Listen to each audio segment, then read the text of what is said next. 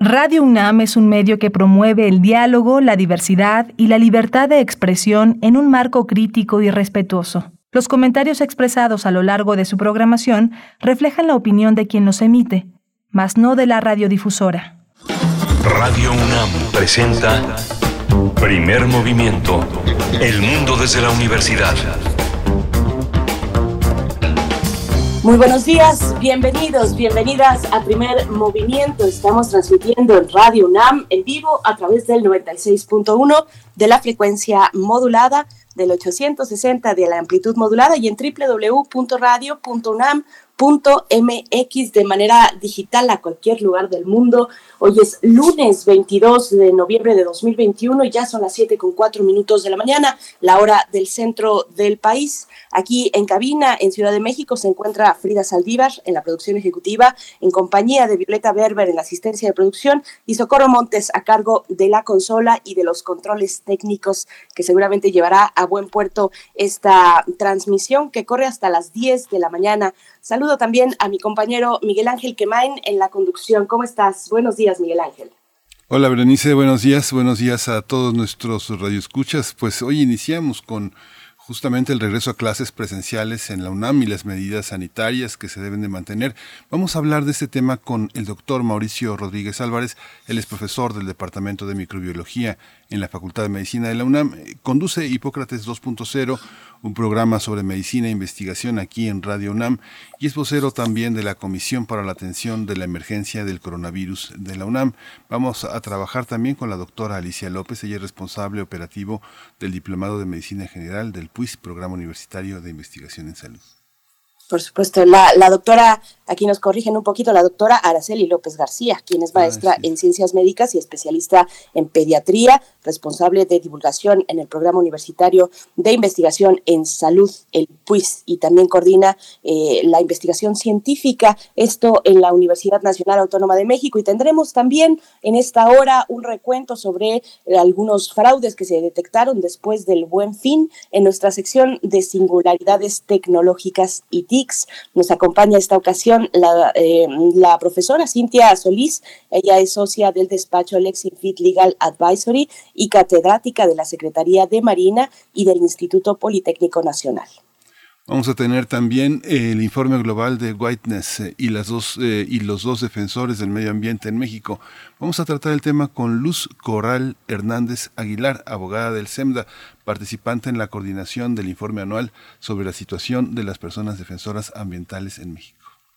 Y para nuestra nota nacional nos acercamos a la cuestión de la revocación de mandato que se tiene programada para el próximo año, el INE y la revocación de mandato. Vamos a hablar, bueno, ya después de que se ha dado a conocer el presupuesto de egresos aprobado por la Cámara de Diputados, que también tocaremos después en la mesa del día, pero eh, esto en la nota nacional, el INE, los dineros públicos y la revocación de mandato. Vamos a estar con el doctor Alberto Asís Nasif investigador del CIESAS, especialista en temas de democracia, procesos electorales y análisis político. Vamos a tener también en la mesa del día el presupuesto de egresos que aprobó la Cámara de Diputados. Vamos a tratar el tema con el doctor Roberto Valencia, él es profesor de tiempo completo de la Facultad de Economía de la UNAM y está dedicado a estudiar los efectos de la política monetaria sobre el crecimiento económico. También tendremos poesía necesaria, como cada mañana, y en esta ocasión en La Voz y en la selección de mi compañero Miguel Ángel Quemain, por ahí de las 9.05 de la mañana. No se pierdan esta propuesta poética que cada día les hacemos aquí en este espacio. Ahí estaremos en la biosfera en equilibrio, también enamorar en los bobos de patas azules y otras historias. Vamos a tratar el tema con Clementina Equigua, es bióloga y doctora en ciencias por la Facultad de Ciencias de la UNAM, es divulgadora del Instituto de Ecología, también en nuestra casa de estudios, donde también se encarga de las redes sociales eh, y, de la revista digital Oikos. Bueno, pues también están nuestras redes sociales para recibir sus comentarios, para darnos los buenos días, cómo amanecen este lunes 22 de, noviembre, cómo les fue también en su fin de semana, se pudieron acercar a alguna pues, eh, bueno, la conmemoración que tuvo lugar aquí en la Ciudad de México con respecto al aniversario de la Revolución Mexicana, pues ahí están las redes sociales esperando sus comentarios y su participación. Hagamos comunidad desde temprano, arroba P Movimiento en Twitter, Primer Movimiento UNAM en Facebook. Vamos con nuestra información sobre COVID-19 en temas nacionales, internacionales y también información de la UNAM. COVID-19. Ante la pandemia, sigamos informados. Radio UNAM. La Secretaría de Salud informó que en las últimas 24 horas se registraron 99 nuevos decesos, por lo que el número de fallecimientos de la enfermedad por COVID-19 aumentó a 292.471.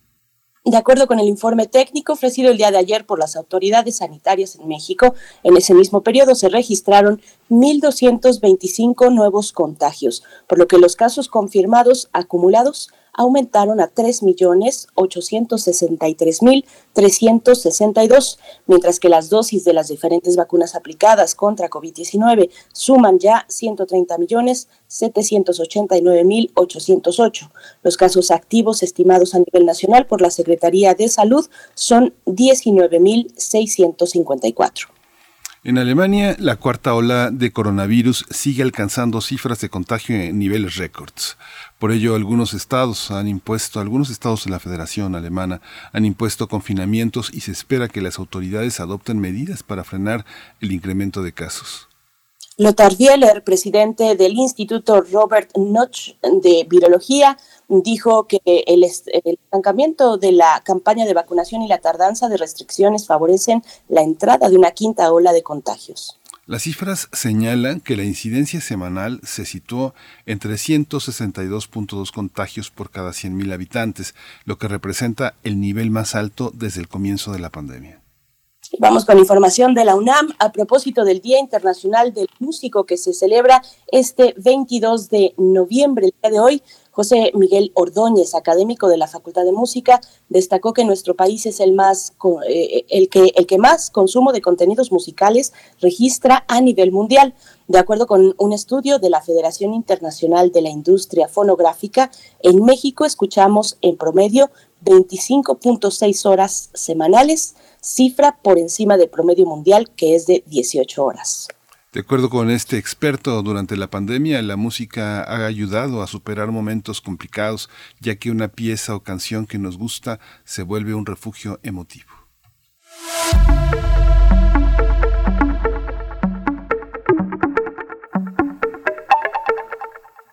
Bien, pues ahí pueden eh, compartirnos sus prácticas de escucha musical. Vamos con recomendaciones culturales. El Museo Universitario de Arte Contemporáneo, el MUAC, presenta la exposición titulada Maternar entre el síndrome de Estocolmo y los actos de producción. Esta exposición propone discutir las dinámicas en torno a las estructuras culturales, sociales, políticas y económicas que sostienen la construcción patriarcal de la maternidad, sus efectos y, sus, y, los relatos románticos de amor desinteresado que disfrazan un círculo de precarización del trabajo reproductivo.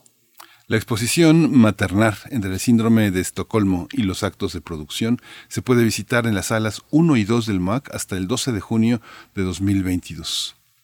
Bueno, pues ahí está esta posibilidad, además de asistir ya eh, a los museos, a las entidades museísticas de la UNAM, pues en este caso el Museo mm, Universitario de Arte Contemporáneo que nos espera con esta exposición. Vamos a ir con música. Esto está a cargo de Javier Fuentes, la canción con la que iniciamos esta semana que corre del 20 2 de noviembre, bueno, al menos semana laboral del 22 al 26 de noviembre, pues iniciamos con música. Javier Fuentes a cargo de Globos Aerostáticos.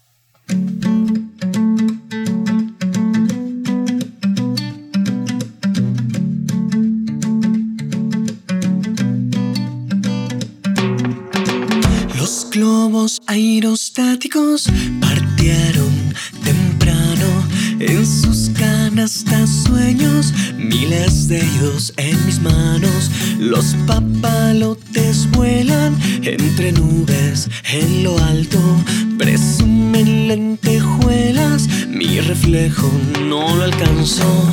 Ya estoy cansado de no poder volar. Ya estoy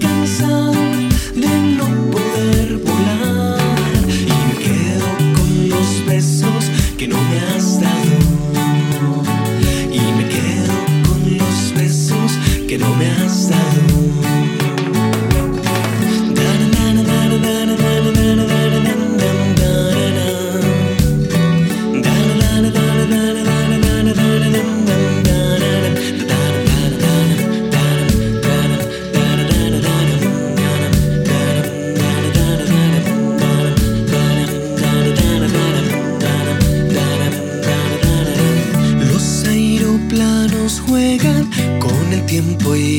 fronteras nos observan desde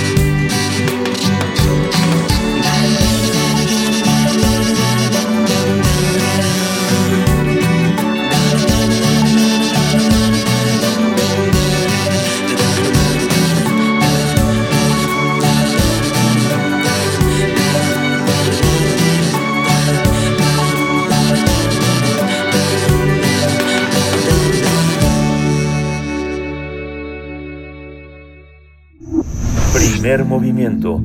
Hacemos comunidad con tus postales sonoras. Envíalas a primermovimientounam.gmail.com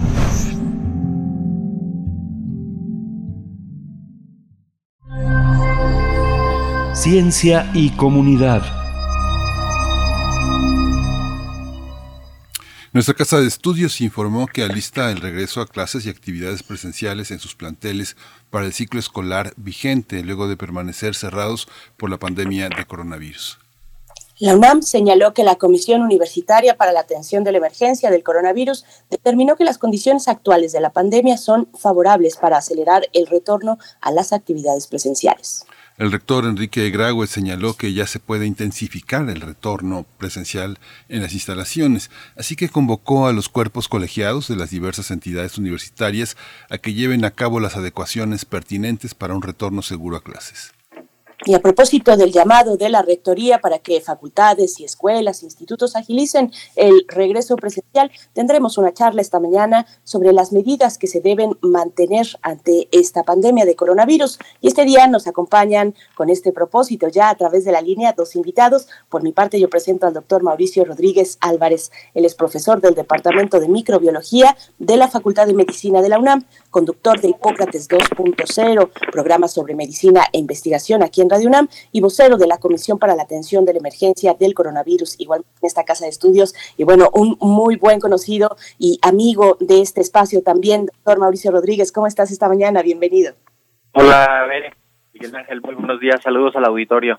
Hola Mauricio, gracias, buenos días. También está con nosotros la doctora Araceli López García, ella es maestra en ciencias médicas, especialista en pediatría, es responsable también de divulgación en el Programa Universitario de Investigación en Salud, que se conoce como el PUIS, y es, eh, está en la coordinación también de la investigación científica en la UNAM.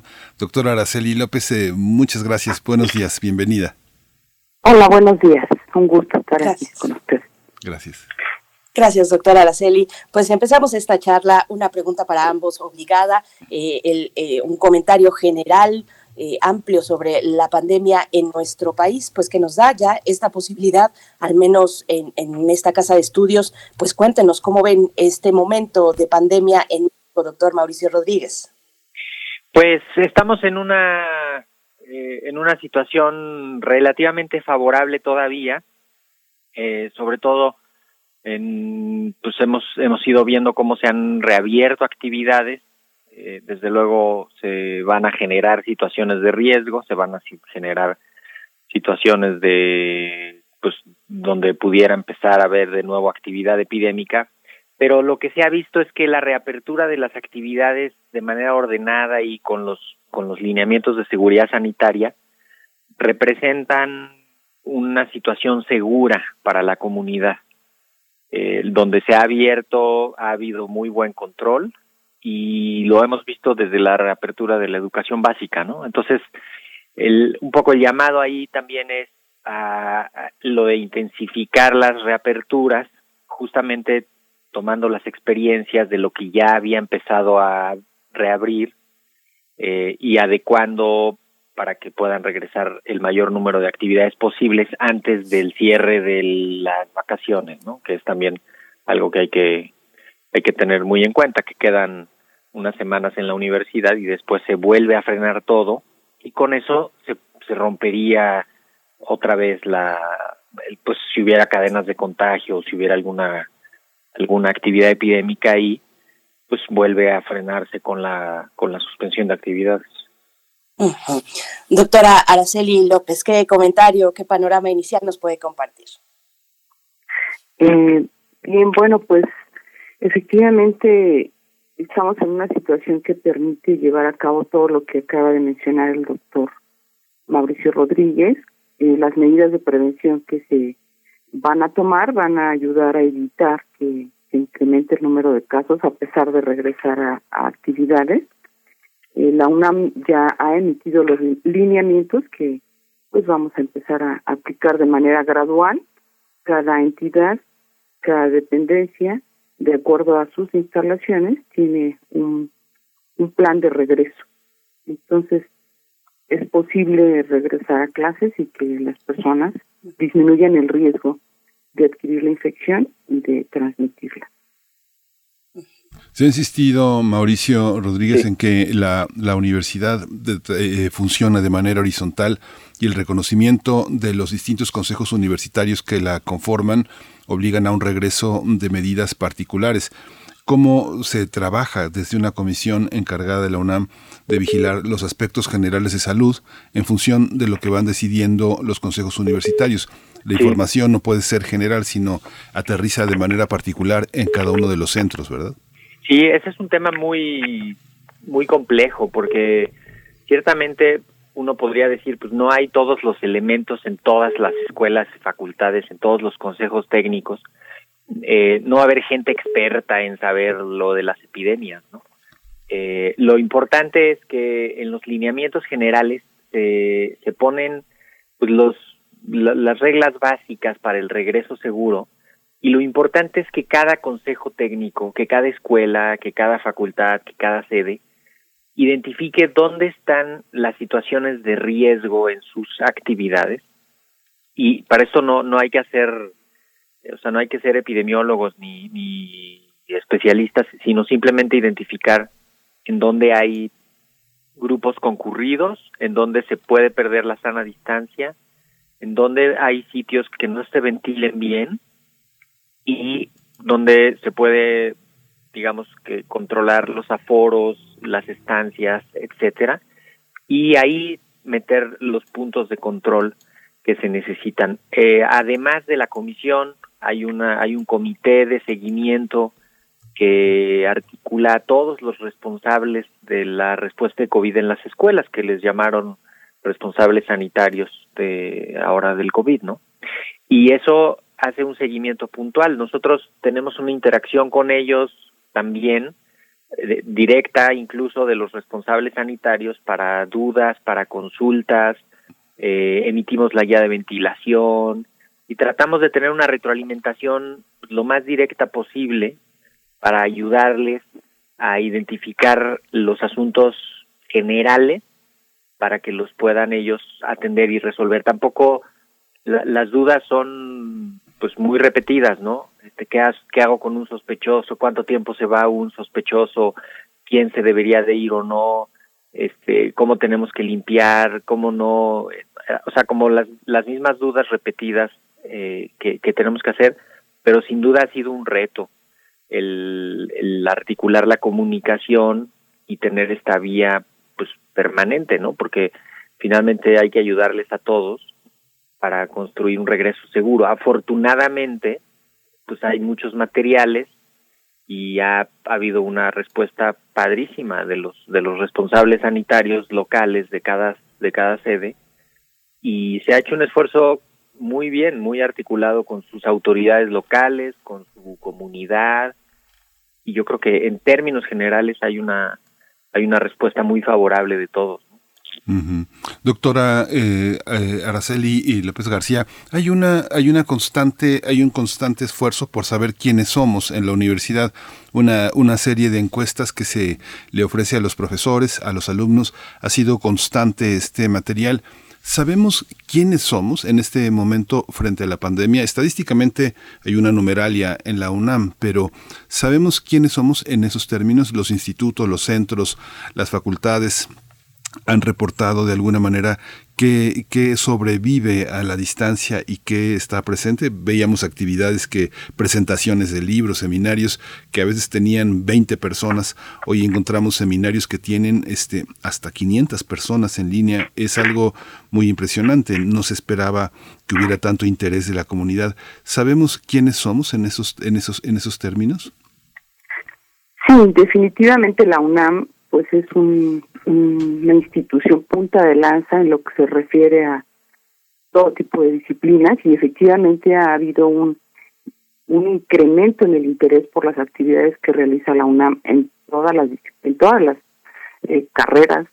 Y lo vemos reflejado pues con este acercamiento a la comunidad en general, no solo la universitaria, tenemos un gran número de personas interesadas en tomar cursos en línea y que bueno pues ahora eh, podemos tener esta disponibilidad con mucho más impacto no en la población mexicana. Por supuesto eh, la UNAM está a la vanguardia en lo que se refiere a conocimientos que van surgiendo en relación a la pandemia y los pone a disposición de la de la comunidad universitaria y de la ciudadanía en general.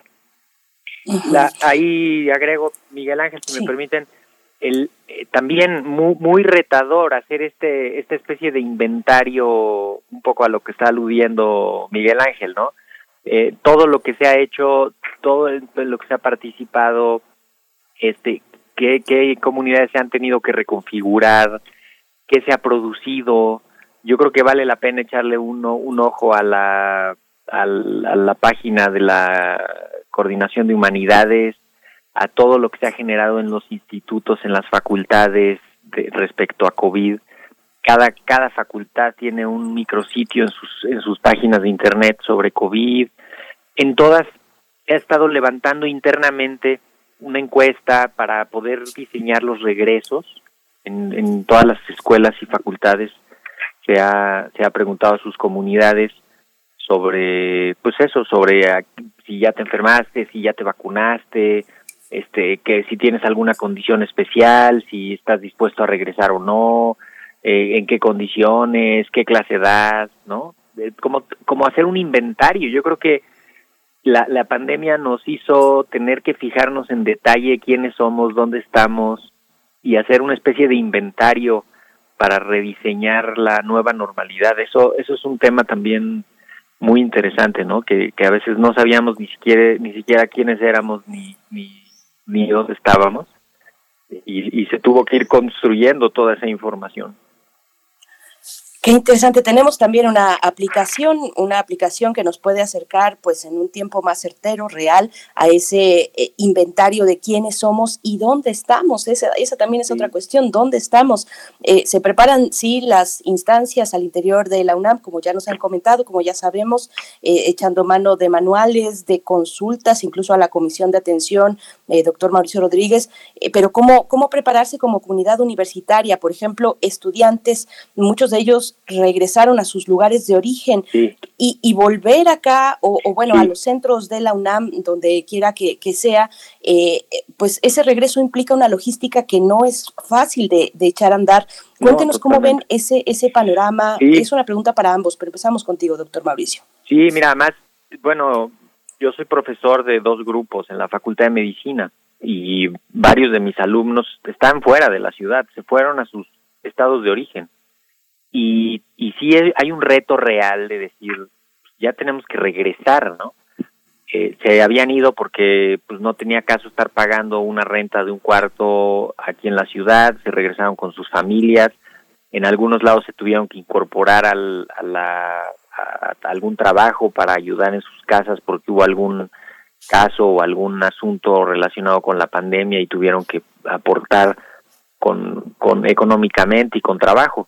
Entonces, sí hay un, ahorita hay un, nuevo paso en esta, en este camino, ¿no? Hay una eh, reconfiguración de esos, de todas estas situaciones de la gente que se fue a sus lugares de origen, tiene que ver si va a regresar, si viene, dónde, cómo, cuándo, si va a haber actividades híbridas, algunos días en, la, en el campus, algunos días a distancia, y todo eso se tiene que ir acomodando.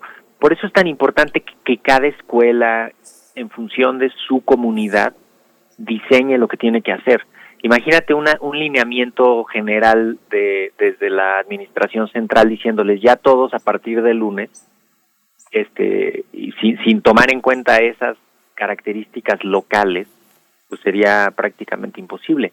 Y, y lo otro que es fundamental, y no quiero dejar de mencionarlo, es que la vacunación nos va a ayudar a todos. Y, más que tener que prepararnos especialmente para el regreso, simplemente hay que entender que las medidas generales de, de, prevención de los contagios las vamos a tener que seguir aplicando en las actividades que vamos a ir haciendo todos los días y es el cubrebocas, la buscar lugares ventilados, buscar sana distancia, eh, quedarme en casa si estoy enfermo, avisar, eh, lo mismo, procurar higiene, etiqueta respiratoria, o sea, eso no, no debe de cambiar, no importa que estés aquí o que estés donde estés, y buscar vacunarse. Está, se abrió el viernes el registro para vacunar a los de 15 a 17. Todo eso es, eso es todos los SHs y las prepas. Imagínense, necesitamos que se vacunen absolutamente todos ellos. Busquen, que se busquen vacunar, que se registren, que, que se vacunen cuanto antes para poder construir todavía más seguro el regreso. Ahora sí que esperemos que antes de, que se termine de instalar la cuarta ola. Esperemos, esperemos eh, que, que, además se tarde lo que se, pues lo más que se pueda eh, si, si podemos sortearla, ojalá que sea de la mejor manera, doctora Araceli López García, ¿qué decir de estas, pues de este acompañamiento también que la universidad como institución pues debe tener en cuenta tantos elementos, tanta complejidad en esta posibilidad de, regreso que pues ya se empieza a materializar, pero eh, ¿qué decir de, de, estos acompañamientos hacia una, una comunidad eh, tan diversa, la comunidad universitaria? Bien, bueno, eh, el acompañamiento es estrecho. Como bien mencionaba el doctor Mauricio Rodríguez, cada entidad y dependencia de la UNAM tiene un responsable sanitario. Eh, y, estas personas que nos apoyan en ese sentido han sido capacitadas meses atrás y han sido apoyadas en lo que se refiere a dudas muy específicas de cada eh, instalación, sobre todo en lo que se refiere a eh, dudas en sospechas de casos o eh, dudas en, lo, cuanto a la ventilación, ¿no? Por ejemplo, de, espacios específicos, como ustedes sabrán, la UNAM ha desarrollado una guía práctica eh, que tiene medidas para mejorar la ventilación en espacios cerrados. Se hizo con el Instituto de Ingeniería y está a disposición de quien así lo desee. Entonces, el acompañamiento consiste en estar estar y responder dudas de, de, todos los alumnos, alumnas, profesores. Eh, aquí es indispensable que reforzar este dato que nos invita a hacer un reconocimiento del estado de salud de cada uno de nosotros cuando salimos de casa. Ya lo mencionaba el doctor Samuel Ponce de León, ¿no? El semáforo rojo empieza en casa. Si yo no me siento bien y tengo síntomas sugestivos de COVID, bueno, pues no salgo, ¿verdad? Porque pues eso es lo que ayudará a evitar que surjan brotes en, en la comunidad universitaria. Entonces, este, este acompañamiento es continuo. Eh, hay que eh, conocer al, a la o el responsable sanitario de cada escuela y de esa manera eh, poder responder a lo que se necesite. Estamos cerca de cada uno de las personas que integra la comunidad universitaria. Justamente esta, esta, este aspecto que... ¿Ibas a comentar algo, Mauricio? Sí, sí, es que, quiero hacer énfasis en esto que está que está diciendo Araceli. Parece que, que es importante que a todo mundo le quede claro que el trabajo que están haciendo los responsables sanitarios lo están haciendo de manera voluntaria porque están comprometidos con sus comunidades locales, porque juegan un liderazgo de un rol de liderazgo local, porque conocen, porque quieren ayudar. Eh, no no es alguien impuesto que va, va a estar como policía detrás de los niños chiquitos no, no, no. Es alguien que, que quiere construir esa nueva normalidad de manera local. Eh, son desde luego personas, son eh, imperfectos como lo somos todos, pero es gente que está poniendo un empeño adicional sin ninguna remuneración y que tenemos que ayudarles, todos, no importa de qué lado estés, tienes que ayudarle a tu responsable sanitario en tu comunidad. Si dan una instrucción, si puedes ayudar, este, no, no te vas a poner a discutir contra él o ella, si tiene caso o no, algo que esté en un lineamiento, no van a, no van a descifrar si se transmite el virus por aerosoles o no, este, no, no importa si, o sea, no, eviten estas fricciones locales, hay que ayudar a construir algo de manera armónica entre todos, porque es gente en serio que está poniendo su mejor empeño y de pronto encuentra una resistencia de la de la comunidad en algunos casos de, de todo tipo no este y también encuentra quien le quiera ayudar y también tienen quien les ayude y esto pero sí hay que entender que que es es algo extraordinario a lo que teníamos y todos tenemos que entrarle con una actitud pues que tenga el mejor espíritu no o sea finalmente también también ese espíritu es el que hablará por nuestra raza. Sí, y justamente Mauricio, este, bueno, el caso que más conozco, que más cercano es para mí, es el de la FES Aragón, que coincide en que hay autoridades eh, totalmente, este, frente a las secretarías técnicas, a las jefaturas de carrera, totalmente empáticas con la situación de los alumnos y que eh, muchas veces hay chats hasta de 100 profesores que tienen perspectivas distintas y justamente esas autoridades son las que contribuyen a que se genere un ambiente de empatía, de cordialidad y de colaboración, porque lo que, lo que se observa en este momento, digamos, tenemos 226.575 alumnos de licenciatura y en esa, en esa, esa, este, todo está tironeado entre los programas de tutoría, este, los programas de tutoría, las familias de los alumnos, que uno observa cómo eh, las actividades de los jóvenes han cambiado, digamos, la manera en, la que ellos se relacionan, la intimidad y la soledad entre ellos, en parejas, en amigos, eh, ya no van a excursiones, ya no van a conciertos, ya no se ven a solas los jóvenes, sino que se frecuentan muchas veces en los domicilios en los que los papás le han abierto las puertas a los amigos más cercanos de sus hijos. Es un, es un ambiente complejo pensando en que la particularidad de la universidad es muy distinta a las de las escuelas de educación privada. ¿Tú harías esa distinción, Mauricio? Es, es una pregunta también para la, la, doctora Araceli López. Hay distintos momentos. Por ejemplo, algunas facultades terminarán sus clases el 10 de diciembre, otras el 17. Y, una, y todos reiniciamos el 31 de de enero. Sin embargo, eh, los, eh, los trabajos intersemestrales ya van a ser presenciales en la mayoría de las facultades. ¿Cómo observar esta, esta parte, la particularidad de la educación pública en la UNAM frente al panorama este, que, está, que está afuera? ¿Cuál es nuestra particularidad, eh, Mauricio? Pues mira, yo creo que se van a abrir las brechas más entre lo privado y lo público. y, y, vamos a ver ahí pues una respuesta distinta, ¿no? Eh, desde luego, la, pues, a nivel a nivel de la universidad, pues hay de todo. Eh, hay ha habido lugares donde se puede atender la respuesta así sin sin mayor complicación. Hay otros donde ha habido muchos problemas locales. Ha habido adaptaciones de todo tipo. Entonces, sí vamos a tener que, que asumir ahí una especie de, no, no sé si un rezago, pero, pero sí se frena la, se frena un poco la, la, la fuerza, pues, porque tiene que reincorporarse algunas actividades, ¿no? Yo creo que poco a poco se van a ir retomando eh, los cauces, esperemos que, que regrese todo a lo mejor posible, pero, pero es algo que se tiene que ir construyendo. Y esto que mencionas, eh, Miguel Ángel, me parece, también hay que ponerlo en el foco. La, las vacaciones van a generar riesgos. Ahorita en las escuelas, de manera controlada, se están administrando los riesgos muy bien.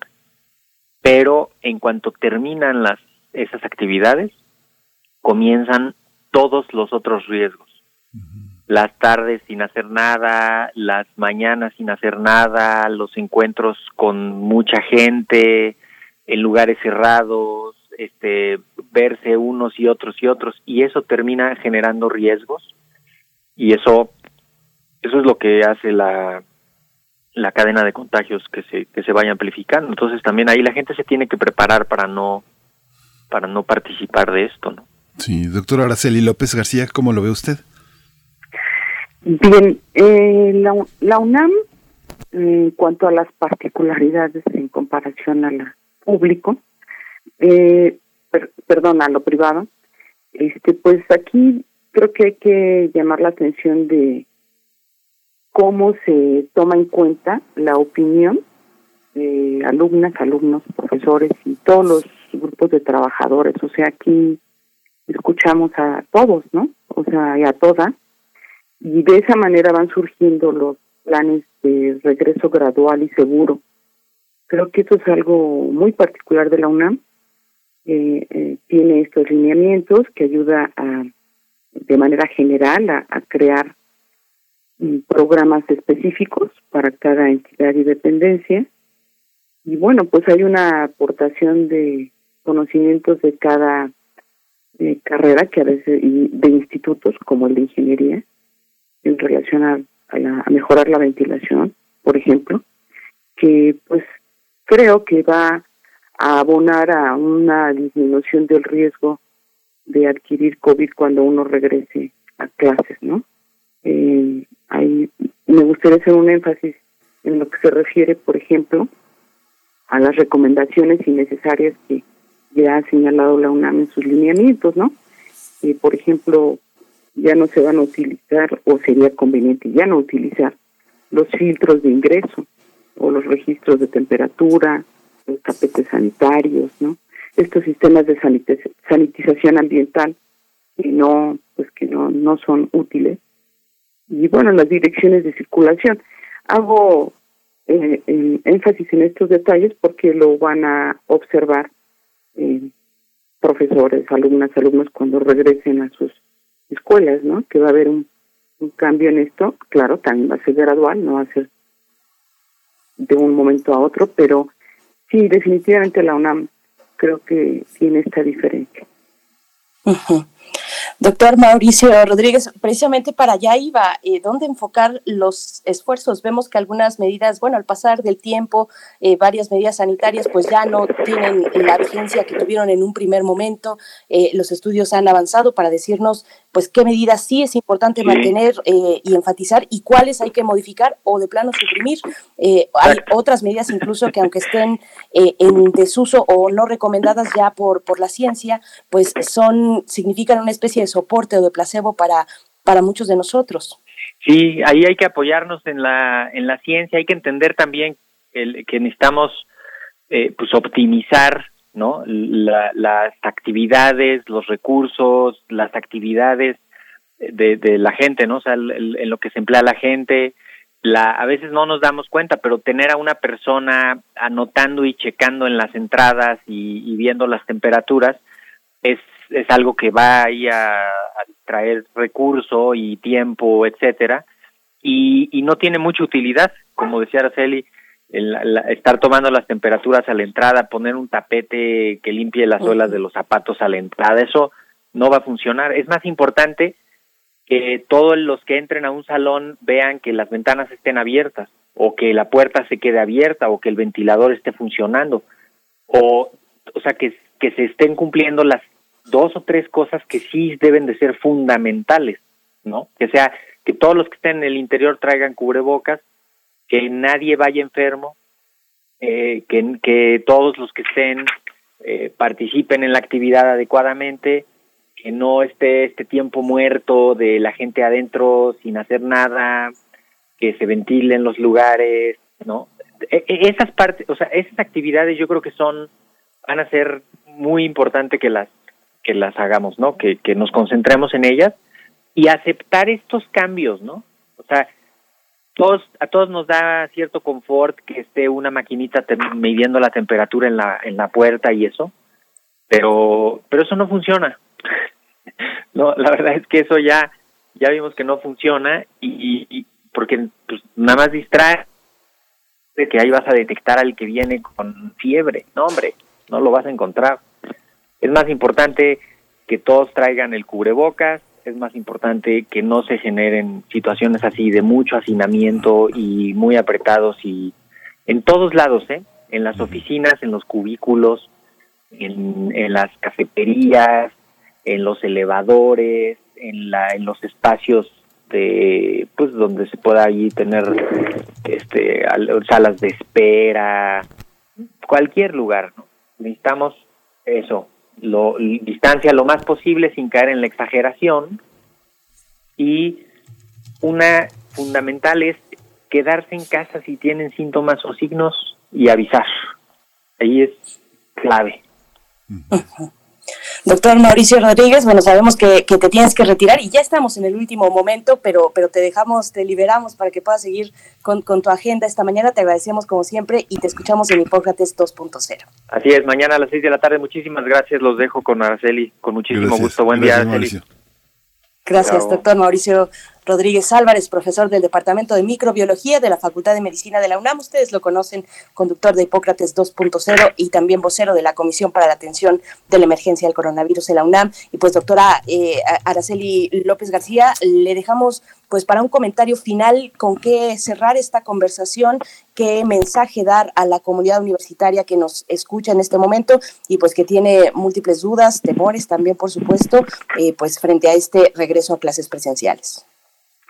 Bien, eh, creo que podemos eh, invitar a la comunidad universitaria a regresar con confianza a sus instalaciones, porque las personas encargadas de disminuir el riesgo de adquirir esta enfermedad COVID han estado trabajando muchos meses para que este regreso sea seguro, Claro que no va a ser un regreso masivo. Repito, cada entidad y dependencia, de acuerdo a su tipo de instalaciones y de acuerdo a lo que ahí se ha eh, decidido, porque como ustedes escucharon hace rato, pues es necesario contar con las opiniones de, de todos, alumnos, profesores, trabajadores. Entonces, pueden estar tranquilas y tranquilos en la UNAM. Hay condiciones para regresar a clases y el apego a las medidas de prevención, que son básicamente pues, utilizar este cubrebocas que también debe cubrir la nariz, y que a pesar de que tengamos vacunas, eh, necesitamos utilizarlo en nuestros salones de clase, ¿no? Básicamente, en los pasillos. Y bueno, en caso de dudas de, en relación al uso de cubrebocas, pueden eh, dirigirse a, a las y los responsables sanitarios o si tienen dudas en relación a casos clínicos, o etcétera, etcétera, ¿no? Dudas de cualquier tipo pueden ser dirigidas eh, por correo o dirigirse específicamente a su responsable sanitario. Nosotros tenemos en, la comisión, perdón, en la comisión que atiende eh, COVID hay un correo que ponemos a su disposición. No sé si lo mencionaron por ahí, sí. pero no, pero adelante, adelante. Si, si acaso no lo no lo han mencionado, eh, se los voy a comentar. Miren, es eh, COVID-19 arroba unam.mx. Eh, lo ponemos a su disposición para responder dudas. Y, les invito también a que depositen pues confianza, porque sabemos, conocemos las maneras de evitar la enfermedad COVID. Eh, puede parecer reiterativo, pero pues sí hay que checar el, cómo nos sentimos cada mañana y decidir con base en, en este reconocimiento si vamos a salir o no a la calle, utilizar nuestro cubrebocas, mantener la distancia, no tocarse la cara con nuestras manos que no estén limpias, eh, utilizar alcohol gel para lavar las manos o agua y jabón donde esté disponible y es posible evitar tocar superficies, ¿no? De barandales, de botones, de puertas y no olvidar lo que se llama etiqueta respiratoria que consiste en cubrir nuestra nariz y boca al toser o al estornudar. Eh, todos estos pañuelos desechables que se utilizan, tirarlos en un lugar donde pues no queden por ahí expuestos. Y cuando se refiere a ingresar a la UNAM, se, solicita pues que, eviten llevar acompañantes, sobre todo personas con alto riesgo, personas de más de 60 años, enfermas de algo, ¿no? Entonces, como diabetes, hipertensión. De preferencia, no llevar acompañantes cuando lleguen, vayan a clases y no compartir materiales o instrumentos que se objetos de uso individual. Básicamente ese es eh, otro otro tipo de medidas que no habíamos comentado previamente y que las ponemos aquí a su disposición. Sí, muchas gracias, doctora, doctora Araceli López García, maestra en ciencias y especialista en pediatría, responsable de divulgación en el Programa Universitario de Investigación en Salud del PUIS y coordinación de la investigación científica. Muchas gracias y pues seguiremos en contacto porque esto va a ser un largo proceso de aprendizaje dentro y fuera de la universidad. Muchas gracias, doctora Araceli. A sus órdenes. Gracias. Hasta pronto, doctora. Pues bueno, COVID-19 arroba unam.mx es la dirección de correo electrónico donde nos ha pues comentado la doctora Araceli, podemos enviar nuestras dudas si es que las tenemos. Vamos a hacer una pausa musical, los Valentín a cargo de esta canción, alguna solución.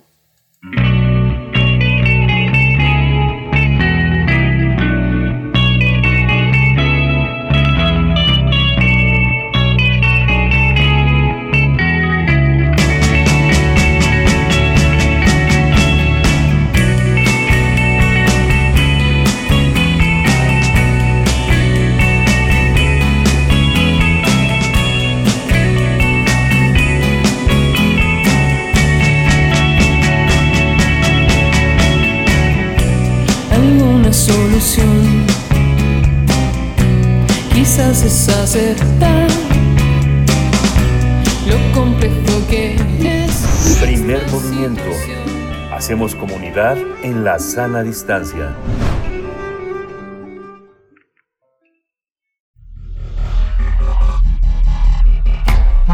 Singularidades tecnológicas y TICs. El recuento de fraudes después del buen fin es el tema de esta mañana con Cintia Solís. Ella es socia del despacho Lexinfit Legal Advisory y catedrática de la Secretaría de Marina y del Instituto Politécnico Nacional. Cintia Solís, ¿cómo estás? Buenos días. Hola Berenice, ¿qué tal? ¿Cómo estás? Muy buenos días.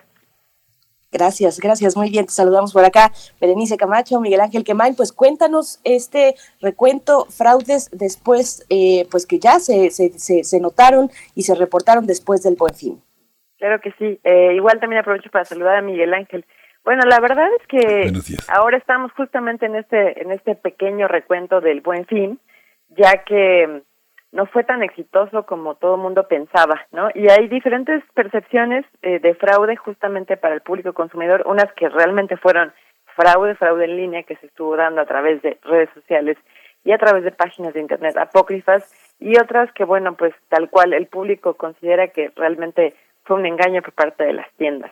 Recordemos que esta iniciativa, que empezó desde el año 2011 por el Consejo Coordinador Empresarial del Gobierno Federal, concretamente Secretaría de Economía, se ha seguido llevando a cabo a través de los años y justamente se hizo como una especie de contrapeso, si lo quieren ver, o inspiración en el famoso Black Friday, ¿no? Siendo bueno, sí, si muchos mexicanos se van a Estados Unidos o de alguna otra manera este, gastan su dinero fuera de aquí, hay que tener una iniciativa similar. Ahora, ¿qué es lo que ha estado pasando? La verdad, eh, este año, les decía, no fue tan exitoso, a pesar de que había muy buenas predicciones. Para que tengan una idea, en los últimos tres años había tenido de 2019 a 2020 eh, se incrementó prácticamente un 100%. Es decir, eh, en 2019 había 120 mil eh, empresas o comercios, eh, perdón, 83 mil comercios afiliados y en el eh, 2020 había 175 mil comercios afiliados. O sea, definitivamente fue un exitazo. Y después, eh, este año únicamente se afiliaron 95 mil. En 2019 hubo 100, 120 mil millones de pesos en ventas. El año pasado, en plena pandemia, 238 mil 900 millones de pesos en venta y este año pues obviamente todavía no sabemos porque no se ha hecho ese recuento. Ahora, ¿qué fue lo que pasó? Eh, les decía que por ahí eh, AMBO, que es la Asociación Mexicana de Ventas Online, hizo una predicción, hizo unos estudios ahí de qué tanto y se iba a comprar este año y demás pero considero personalmente que este buen fin no fue tan exitoso por dos cosas, ¿no? En primera, la gente no se sentía eh, con tanto ánimo de comprar porque estamos viendo, pues, y el impacto ya de la pandemia en nuestra economía. Eh, muchísima gente ha quedado sin trabajo, etcétera. Pero también es cierto que muchas empresas eh, estuvieron llevando a cabo ciertas actividades fraudulentas. Eh, por ejemplo, muchísimos tiendas departamentales, de hecho varias fueron eh, ya multadas con sellos de suspensión y también ya procedimientos de infracción. ¿Por qué tenían esta mala práctica de a lo mejor hace dos semanas estaba el precio mucho más bajo y, e incluso lo subieron para dar una falsa percepción de, lo subieron y luego le bajaron unos 5 o 20 pesos para dar una falsa percepción de, de descuento que no era. Entonces, también hubo muchísimas tiendas que tampoco respetaron los precios, que estaban publicados algunos precios en línea, o bien en tienda física, pero cuando la gente quería comprarlos, mm, decían que ya no había existencia, entonces tampoco respetaron esos precios, lo cual también dio pues eh, origen a que la Procuraduría Federal del Consumidor iniciara resoluciones o iniciara casos. Más o menos, fíjense, nada más en estos días, eh, hubo 3.3 millones de pesos ya eh, calculados en multas, a estos establecimientos. Obviamente hubo de todos. Ahora también, eh, tanto Profeco como la Guardia Nacional reportaron la existencia de algunas páginas fraudulentas. En este caso se reportó, o digamos se identificó primordialmente, una llamada outlet y liquidación electrónicos.com, donde varias personas, por desgracia, cayeron y lo más triste es que son personas de recursos limitados de escasos recursos que hicieron lo posible para poder comprarse su televisión, su estufa, este algún tipo de electrodoméstico que les faltaba y desgraciadamente eh, fueron estafados. Este tipo de modus operandi, tanto en este sitio web como en algunos casos que se reportaron en redes sociales, consistían en que la gente tenía que ir al, a una tienda de conveniencia a pagar y bueno, pues desgraciadamente hubo bastantes reportes. ¿Qué les recomendamos a todas aquellas personas que hayan sido defraudadas en este buen fin, ya sea que se hayan sentido defraudadas porque no les respetaron el precio, porque no les ha llegado su producto, porque las condiciones de pago, porque no les respetaron los meses sin intereses, cualquier cosa, que se acerquen a, a Profeco, que vean si este, si la empresa en la que compraron está debidamente afiliada al Buen Fin, porque ese es otro asunto que te les voy a comentar. Y en el caso de que hayan sido defraudados porque se quedaron con su dinero, porque realmente se trató de una venta eh, falsa o simulada, porque esa página pues es apócrifa porque no existe tal producto, porque nunca les va a llegar, entonces pues presentar la denuncia correspondiente, que en muchos estados ya se puede hacer 100% en línea, aunque después tengan que ir a ratificar y demás, pero bueno, esta primera parte se puede hacer 100% digital. Ahora, otro de los problemas, no sé si te pasó a ti, Berenice Miguel Ángel, si se dieron cuenta, pero realmente el buen fin eh, tiene reglas. Entonces, ¿a qué, ¿a qué quiero llegar con esto? Que el buen fin únicamente era del 10 al 16 y para que pudieras realmente estar como empresa participante tenías que registrarte en una página que es el, buen, buenfin.org y no sé si ustedes se dan cuenta por ahí, pero yo vi hasta el día de ayer todavía había empresas que tenían buen fin, ¿no? Esto es una infracción, porque la, buen fin es una marca registrada por la Secretaría de Economía y pues únicamente debes de respetar justamente esos días que están marcados como buen fin, porque de lo contrario pues estás usando una marca fuera de las reglas para la cual se te está autorizando, pero también estás llevando a cabo prácticas anticompetitivas. Por ahí no sé si también se dieron cuenta de que hubo muchas empresas eh, que sacaron como campañas parecidas al buen fin, ¿no? Que a lo mejor utilizaban la palabra fin o utilizaban algún otro tipo de, de, pues de denominación eh, haciendo creer a las personas que pues estaban en el marco de la campaña Buen Fin. Es importante que nuestro público entienda que parte de, de, este, de este plan de Buen Fin no solamente es que las personas tengan acceso a buenas ofertas, sino además también eh, por parte de Profecto existe este esfuerzo de que las empresas afiliadas se tienen que dar de alta en Concilianet Express eso significa que este para el consumidor va a ser mucho más rápido arreglar cualquier tipo de problema con estas empresas afiliadas. Por eso es muy importante verificar si la empresa donde estás comprando realmente está enlistada en las empresas dadas de alta en el, en el buen fin de cada año, porque cada año se pueden afiliar o, o no diferentes empresas. Entonces, bueno, para que verifiquen si donde compraron realmente estaba afiliada o no. Muy bien, pues Cintia Solís, ya estamos al cierre en el filo de la hora, pero bueno, yo me pregunto si podríamos hacer un comparativo de este fenómeno de pues comportamientos fraudulentos entre tiendas físicas y comercio electrónico. También hay que ver qué sale de Amazon, por ejemplo, cuáles son los números. A mí me pasó en esa plataforma, quería una cámara de ciclista y subió eh, justo un poquito antes de este buen fin y, y, ya después se estabilizó otra vez el precio, pero bueno, ahí lo dejamos para una próxima ocasión cuando ya tengamos esas cifras de cómo, cómo nos fue ya bien a bien en este, cómo se comportó la economía de las y los mexicanos en este buen fin. Como siempre te, te agradecemos y nos encontramos próximamente, Cintia. Claro que sí, Benicio Miguel Ángel, que tengan un excelente día. Gracias. Pues ya nos vamos, despedimos a la Radio Universidad de Chihuahua. Nos encontramos mañana de 6 a 7 en el horario local, de 7 a 8 en, en el horario de la Ciudad de México. Quédese aquí, volvemos en unos minutos, quédese en Radio NAM en primer movimiento. Síguenos en redes sociales. Encuéntranos en Facebook como Primer Movimiento y en Twitter como arroba PMovimiento. Hagamos comunidad.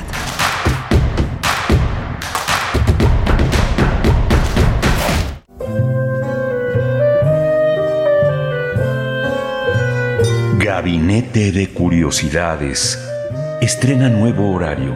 Todos los sábados a las 5.30 de la tarde por el 96.1 de FM o en radio.unam.mx y explora con Frida Rebontulet y sus almas hertzianas las sonoridades extrañas, antiguas o poco conocidas que las sombras del tiempo nos han dejado. Únete a esta expedición que lleva ya seis años al aire. Radio UNAM, Experiencia Sonora. Habla Cecilia Patrón y Marco Cortés. El mundo está viviendo una verdadera evolución energética. Pero aquí en México, Morena quiere tener el control de todo. Ahora quiere estatizar y monopolizar la generación de energía. Seguirán ahuyentando la inversión privada y provocarán aún más pérdidas de empleo. Acción Nacional le dice no al monopolio de Morena. Pensemos en el futuro de nuestras hijas e hijos. Defendemos un México con energías limpias, renovables y menos costosas. En Acción Nacional, estamos unidos por un México mejor. ¿Te toca vacunarte contra la COVID-19? Antes de ir, come bien y toma tus medicamentos. No llegues con mucha anticipación. Hidrátate bien con agua natural. Si tienes dudas, visita mivacuna.salud.gov.mx. Recuerda, la vacuna te protege y protege a quienes queremos. Cuidémonos entre todos, vacúnate y no bajes la guardia. Gobierno de México. Este programa es público ajeno a cualquier partido político. Queda prohibido el uso para fines distintos a los establecidos en el programa. Hipócrates 2.0 Mantenerse informado es parte importante de la vida.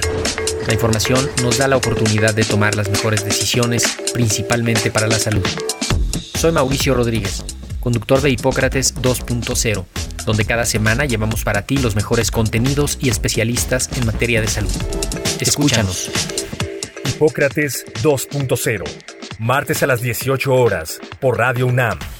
Experiencia Sonora. Encuentra la música de primer movimiento día a día en el Spotify de Radio UNAM y agréganos a tus favoritos.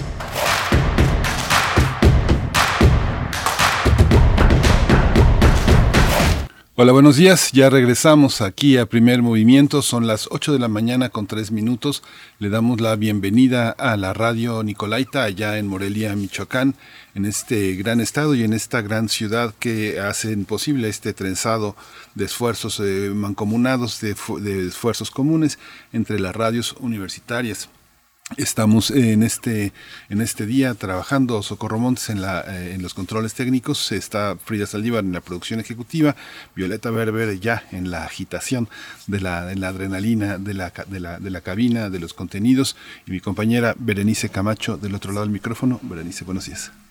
Buenos días, Miguel Ángel Quemain. Buenos días a la radio Nicolaita, al 104.3 de la frecuencia modulada, que nos permite llegar a Morelia y hacer este enlace universitario de radios públicas. Pues bueno, estamos llegando a esta segunda hora de transmisión, son las 8 con 4 minutos, y también estamos leyendo sus comentarios. Hace un momento estuvimos con Cintia Solís, catedrática de la Secretaría de Marina y del Instituto Politécnico Nacional, que nos acompaña para hablar de tecnología, de esa relación entre sociedad y tecnología, y hablaba del recuento de fraudes después de El Buen Fin. Y nos dice por aquí, refrancito, rápidamente, un, un tema también importante, dice, los que también estuvieron desatados fueron los extorsionadores, llamándote para alentar de supuestas compras en Internet con cargo a tus tarjetas, por supuesto que tienen tu nombre y apellidos, pero solo eso, y buscan que uno les dé datos para ingresar a los portales. Sí, es un tema que, que, que al menos sí se pudo ver reportado en redes sociales, muchas personas pues alegaban este, esta cuestión que les estaba ocurriendo, así es que bueno, pues hay que estar, hay que estar atentos, atentas también a las autoridades, a estos eh, la protección que puedan brindar ante estos eventos que sí, sí se dieron durante el buen fin, querido Miguel Ángel. Pues vamos a tener durante esta hora, pasando a otros temas igualmente importantes, el INE y la revocación de mandato. Vamos a hablar al respecto en unos momentos con el doctor Alberto Asís Nasif. Él es investigador del CIESAS y especialista en temas de democracia, procesos electorales y análisis político. Una charla muy interesante la que se viene a continuación, Miguel Ángel. Sí, vamos a tener ese, ese, tema y también el informe de Global Witness eh, y, las, y los defensores del medio ambiente en México. Vamos a tratar el tema con Luz Coral Hernández Aguilar, abogada de la SEMDA, participante en la coordinación del informe anual sobre la situación de las personas defensoras ambientales en México. Va a ser también un, un encuentro interesante sobre este, sobre este tema. Bien, pues les agradecemos sus comentarios en redes sociales. Por último, Mario Navarrete Real nos pone unas imágenes, dice, adjunto las imágenes del desfile cívico-militar del sábado 20 de noviembre de este año. En el marco del 111 aniversario de la Revolución Mexicana se realizó este desfile y pues ahí nos, nos comparte algunas de las fotografías que supongo yo él mismo pudo, pudo tomar. Pues hay que tomar, hay que ver. Perdón sí. que te interrumpa, pero este, yo creo que, fíjate que hacía mucho tiempo que no veía a un hombre tan feliz como el de general Crescencio Sandoval. De verdad, yo he visto en la graduación de muchos alumnos cuando hacen su examen de licenciatura a sus padres. Es, esa es una, es una de las caras de mayor felicidad que yo he visto en mi vida. Además de, bueno, cuando salen de la primaria y la secundaria, todo esto, pero fue muy impresionante. Yo creo que vale la pena volver a ver esas, esas imágenes, la investidura que el, el, presidente hace del general Crescencio este, Sandoval es verdaderamente impresionante. O sea, no, no había visto un hombre tan feliz. Revísenlas, revísenlas. Es, es, un, es, una, es uno de los gestos eh, del siglo XXI que quedarán en la, en la memoria del inicio de este siglo y de, y de este gobierno. Yo creo que va a ser una pues. imagen muy interesante. No se ve al general secretario de Marina. La toma no permite ver este, ese, rostro, pero me imagino que el espejo del general Crescencio Sandoval es el espejo de gran parte del ejército mexicano ese día eh, de festejo. Pues bien que anotas ese, ese detalle, yo no, no lo percibí, no lo vi, pero, pero bueno, e, e, es interesante que lo pongas aquí. De nuevo, nuestras redes sociales para que nos hagan llegar sus comentarios están ahí, eh, pues hagan uso de esas, de esas redes, de esa posibilidad de hacer comunidad a través del diálogo. Pues bueno, vamos a ir ya con nuestra nota nacional. Primer movimiento. Hacemos comunidad con tus postales sonoras. Envíalas a primermovimientounam.gmail.com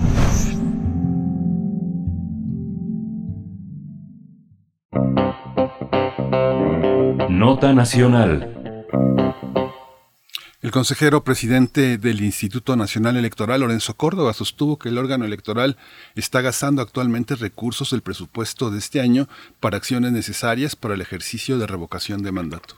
El funcionario dijo que el instituto está cumpliendo con todo lo que está en su esfera de responsabilidades para la adecuada realización del ejercicio, pese al recorte presupuestal aprobado por la Cámara de Diputados por casi 5 millones de pesos. Ante la disminución de recursos por el recorte a su presupuesto aprobado en el presupuesto de egresos, el presidente del INE dijo que se realizan dos rutas de trabajo.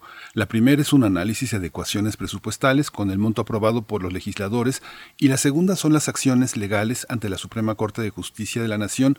Desde antes los consejeros habían señalado que impugnarían esta decisión. Y en respuesta, al parecer, en alusión al INE, el presidente de la Suprema Corte, el ministro Arturo Saldívar, afirmó que la falta de presupuesto no puede ser excusa para no cumplir con sus obligaciones. Este viernes el representante suplente de Morena, Eurípides Flores, provocó que por primera vez en su historia el Consejo General del INE decretara un receso por falta de orden tras intentar a gritos exponer las supuestas fake news del consejero presidente Lorenzo Córdoba, quien critica el recorte presupuestal que padeció el órgano electoral. Así que al no respetar la orden del día, Córdoba ordenó enviar a receso y pidió respetar el debate durante la sesión. Bien, pues vamos a tener un análisis sobre el papel del INE, el presupuesto aprobado por el Congreso para esta institución y la revocación de mandato. Este día nos acompaña ya a través de la línea el doctor Alberto Asís Nasif, investigador del CIESAS, especialista en temas de democracia, procesos electorales y análisis político. Doctor Alberto Asís Nasif, qué gusto encontrarnos una vez más. Gracias por aceptar esta charla. Buenos días. ¿Qué tal? Muy buenos días, Berenice y Miguel Ángel, ¿cómo están? Hola, doctor Alberto Asís muchas gracias por aceptar. Este proceso este, valdría la pena considerarlo desde la presencia de Lorenzo Córdoba frente a los diputados hasta la presencia de, este, de Ciro Murayama ante los medios señalando que era insuficiente y era este, objetable la medida que se había tomado en el órgano legislativo. ¿Qué piensa usted?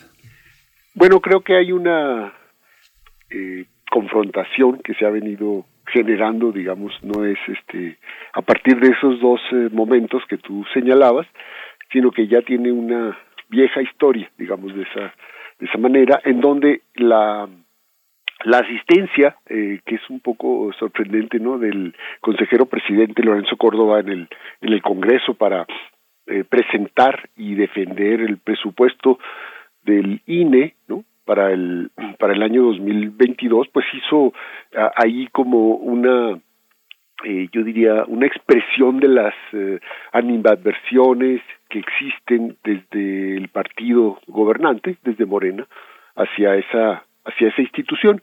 Porque digamos eh, se puede debatir se puede confrontar eh, fuertemente los argumentos pero fue más allá de eso. Estuvo eh, digamos coloreada ahí por una eh, serie de expresiones que, mm, bueno, fueron desde un punto de vista lamentables en, términos de que eh, llegaron como a, a ciertas, eh, digamos, metáforas así, casi de, de insulto, de, de confrontación, que se me hace completamente gratuito y necesario para, para el, el, nivel, digamos, en donde se estaba discutiendo.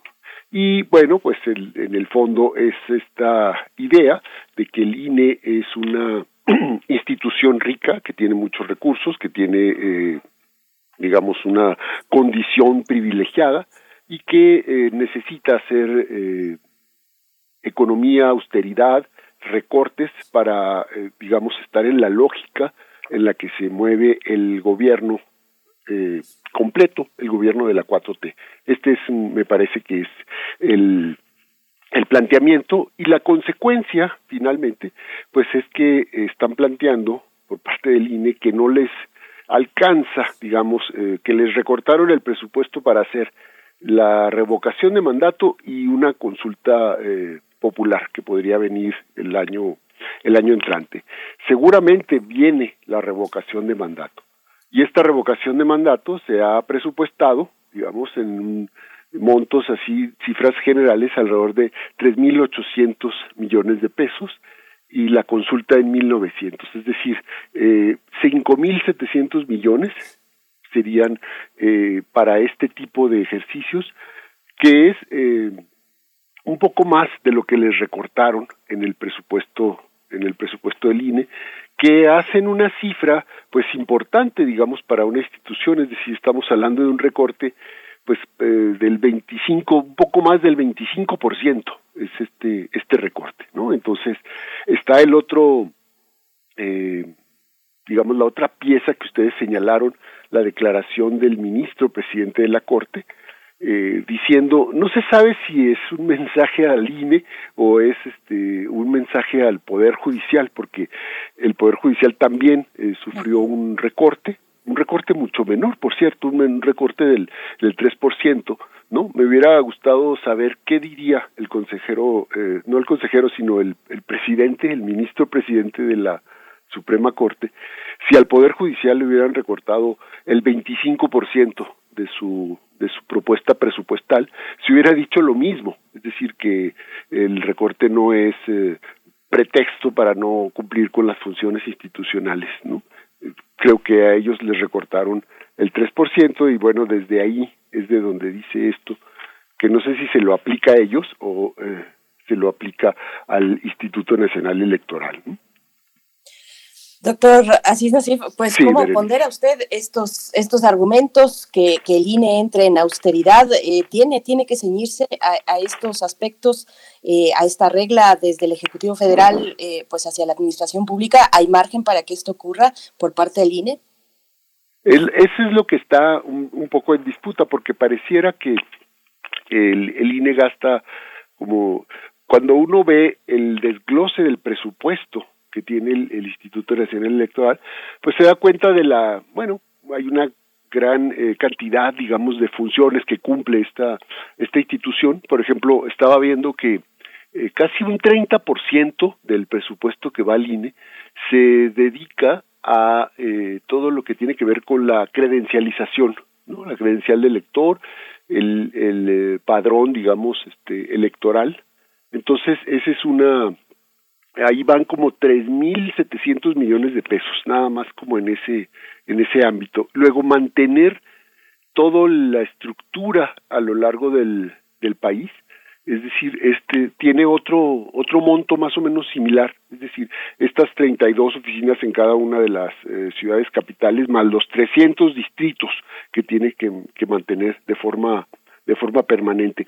Y luego hay que sumarle todo lo que es la fiscalización, la regulación sobre medios, etcétera. Entonces, pues sí hay ahí un, monto también para las elecciones, vienen seis, seis gubernaturas, ese es un monto eh, alrededor de mil millones de pesos, en fin. Eh, les piden que saquen de sus eh, fideicomisos, ¿no? Esos guardados que ellos tienen para cuestiones laborales o dicen también para para la infraestructura, ya sea construir o, rentar o, en fin, es una institución que tiene presencia en, en todo el país. Ahora, estamos acercándonos como a una lógica en donde pareciera que está como eh, predominando esta idea del callejón sin salida, es decir, tienen que realizar eh, por obligación constitucional esta revocación del mandato que viene.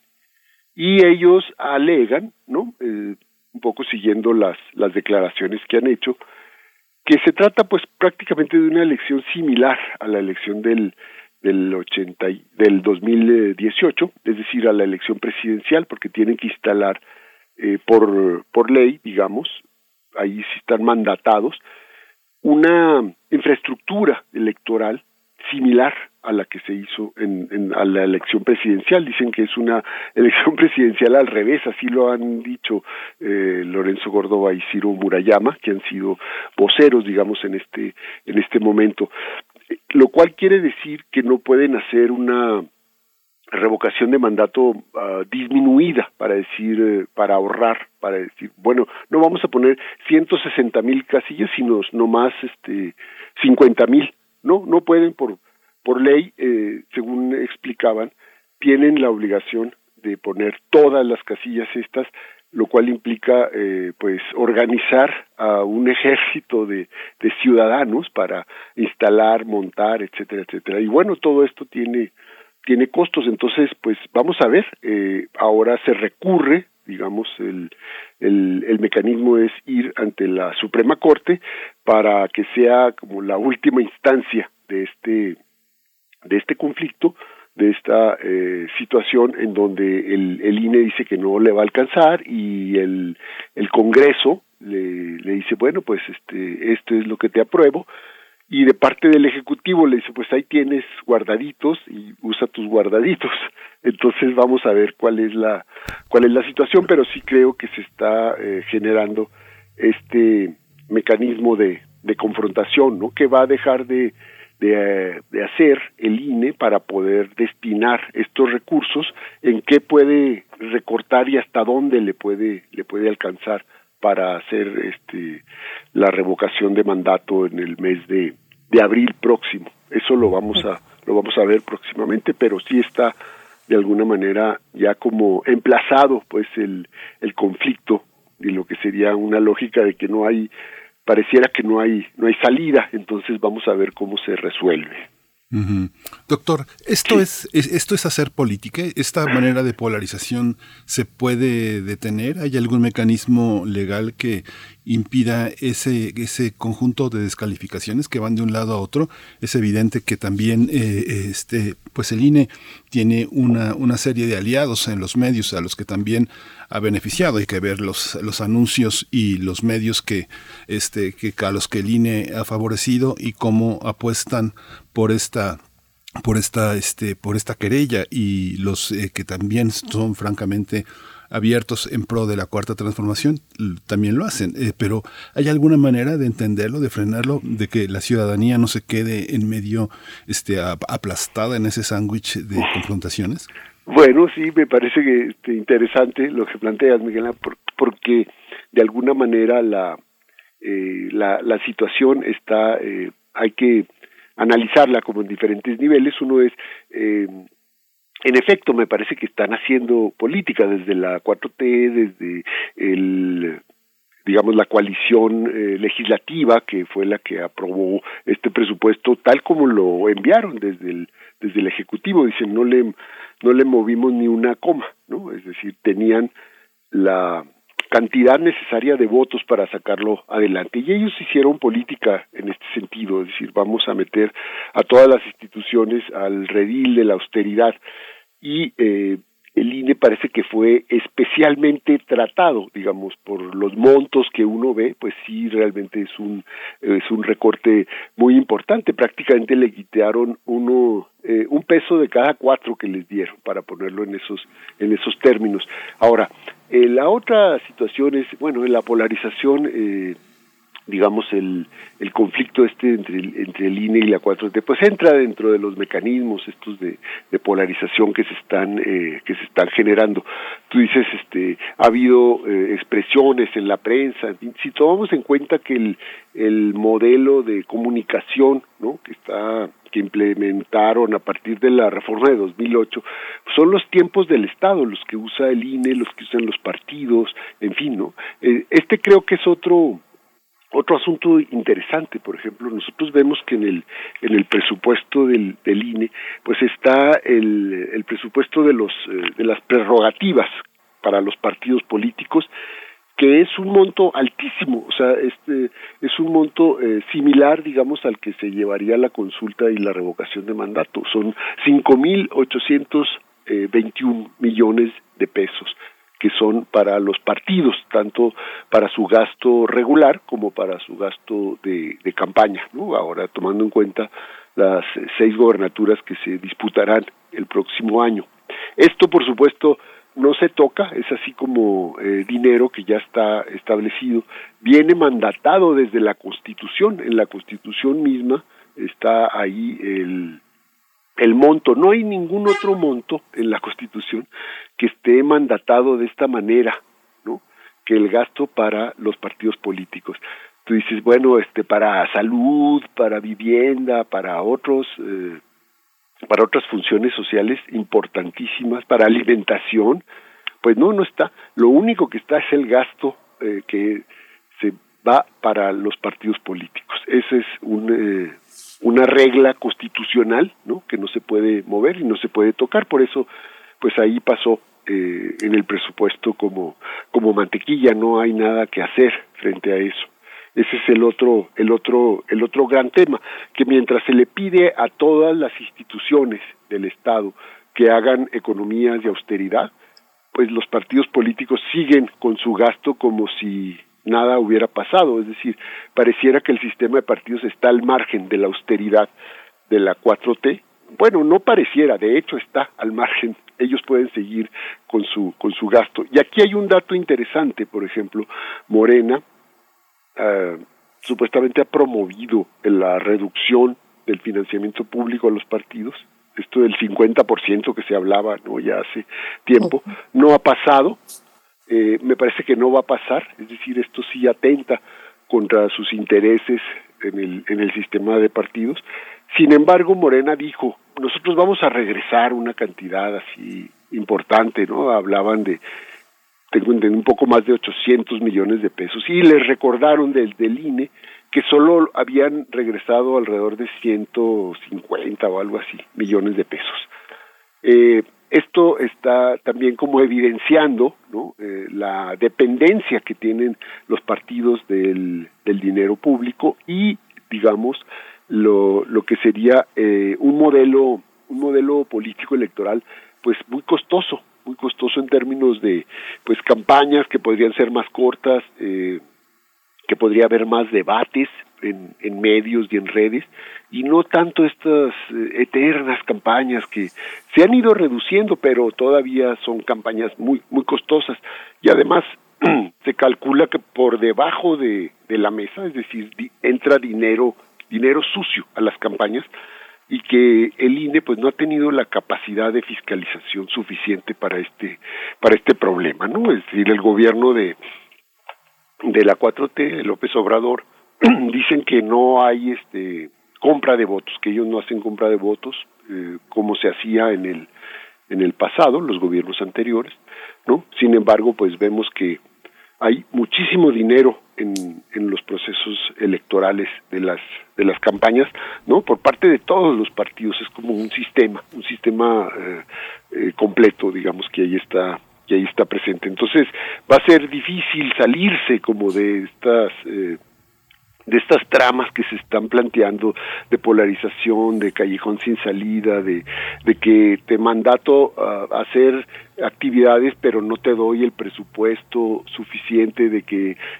te hago quedar en la imagen pública como si fueras una institución eh, muy rica que de, privilegia y despilfarra recursos, no tienes este en exceso eh, te, tienes les decía pues bájense los salarios, ¿no? Pues bueno, pues todo eso sí puede ser eh, puede ser adecuado, pero no no alcanza digamos para para lo que para lo que se necesitaría en términos eh, de una eh, revocación de mandato con, con todas las de la ley, digamos lo que la misma ley de la revocación de mandato está, eh, está exigiendo, ¿no? Doctor, eh, veremos esta cuestión correr por la ruta judicial, una impugnación ante la Suprema Corte de Justicia, donde también se mueven los ánimos políticos, pero ¿qué, qué implicaciones tendría? ¿Qué, ¿Qué, alcanza usted a ver si, si se toma, si se opta por esta ruta judicial? Ya abril del 2022 está a la vuelta de la esquina. Sí, pues mientras el, el proceso va a seguir, el proceso de, ahorita están en la la parte en donde están, eh, digamos, recogiendo las firmas para esta, eh, para esta revocación de mandato, que eh, curiosa o paradójicamente, pues se está construyendo en clave de ratificación de mandato, ¿no? Porque es curioso que los que están promoviendo la la revocación, pues es la gente que apoya las bases de apoyo, digamos, del presidente López Obrador y de la 4T a través de Morena y a través de sus eh, de sus militantes, de sus simpatizantes. Entonces es como curioso porque el mecanismo, pues es para quitarse de encima a un gobernante, a un presidente eh, que se ha vuelto eh, realmente insoportable para el país, ¿no? Esa sería la, la idea. tener el derecho, lo cual es bastante positivo, eh, garantizado para eh, hacer, digamos, un corte, una interrupción frente a un gobierno eh, que está llevando el país al, al desastre. Ese sería el, hipotéticamente ¿no? el, el plano en donde la oposición se organiza, la ciudadanía participa y van en contra ¿no? de ese, de ese presidente, de esa autoridad para quitarlo del poder. Ese es el, el, mecanismo de la revocación. Pero no, aquí son los simpatizantes y las bases de apoyo del presidente las que están llevando adelante el, el, el mecanismo para, eh, pues, no, no revocarle el mandato, sino todo lo contrario, para ratificarlo en el poder con los altísimos índices de aprobación que tiene. Entonces también eso es como una situación muy paradójica que está viviendo que está viviendo el país. Hasta ahorita pues la oposición partidista, por lo menos, ha dicho que no va a participar, que eso es una eh, paradoja o una farsa o una mentira, en fin, que lo que quieren es nada más este ratificarle el mandato al al presidente, ¿no? Entonces, ese es el otro el otro elemento ahora. La salida eh, judicial, vamos a ver qué es lo que dice la la Suprema Corte, porque si uno lee el mensaje del eh, ministro eh, presidente, dice, bueno, pues es, si esa es la opinión de los otros ministros, diez ministros y ministras que conforman el, el pleno de la, de la Suprema Corte, pues entonces el, el INE estaría condenado, digamos, a perder este, este digamos, eh, litigio en la Suprema Corte. Pero bueno, eh, probablemente haya voces diferentes, vamos a ver cómo se, cómo se maneja, a qué a qué resoluciones llega y cuál es eh, la resolución que logra la eh, pues la mayoría de los votos en la en la Suprema Corte para ver si el INE tiene que hacer la revocación con economías o el, la Suprema Corte decide que se le dé eh, el recurso económico para organizar esta esta consulta popular. Doctor, eh, en, la, en política el tema de la intencionalidad es, el justamente es el ajedrez donde la invisibilidad de las intenciones este, opera y justamente en este sentido esta revocación de mandato en términos de, eh, la estructura orgánica del INE podría replicarse en los estados, pensando en gobernadores también ya incómodos, indeseables, eh, que no gobiernan de acuerdo a lo que propusieron. ¿Esto es viable? ¿Entra en oposición a los estatutos propios de, del INE? No, no, del INE, este, eh, digamos que la figura de revocación eh, de mandato está, digamos, construida sobre la base de, digamos, del gobierno, del gobierno federal, pero se podría eh, hay que analizar si se podría aplicar, digamos, en me, imagino que por ahí va el sentido de la de la de la pregunta, es decir, si se podría aplicar a todos los eh, diferentes eh, niveles de, gobierno, es decir, si podría aplicarse a a los estados, a los municipios, en, fin, o sea, si estaría ahí eh, pre, presente, digamos, esa podría ser eh, como una parte no no deseada, digamos, del, del derecho que se ha consagrado como, como revocación de mandato, porque eh, eso haría, imaginemos, ¿no? En una eh, en una alcaldía pues son tres años, entonces eh, llega el presidente o la presidenta municipal, ¿no? el alcalde o la alcaldesa y entonces este, ya está eh, generándose ahí un mecanismo de revocación de mandato, sería absurdo completamente, ¿no?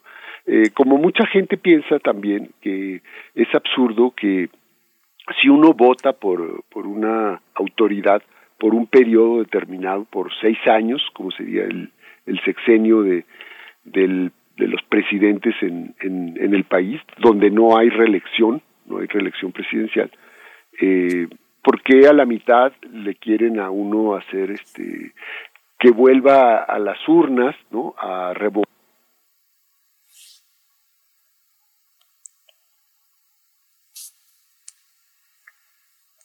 Estamos en silencio, ¿verdad?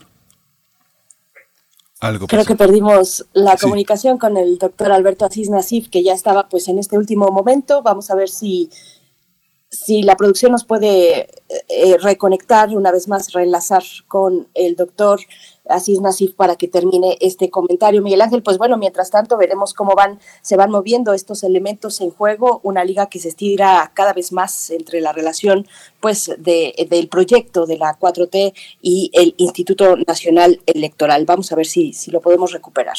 Sí, es interesante lo que comentaba el doctor, porque finalmente esta, es, tirarle este, esta pregunta eh, tiene que ver con la posibilidad de poner este espejo federal en la, en la, en la mesa de los estados.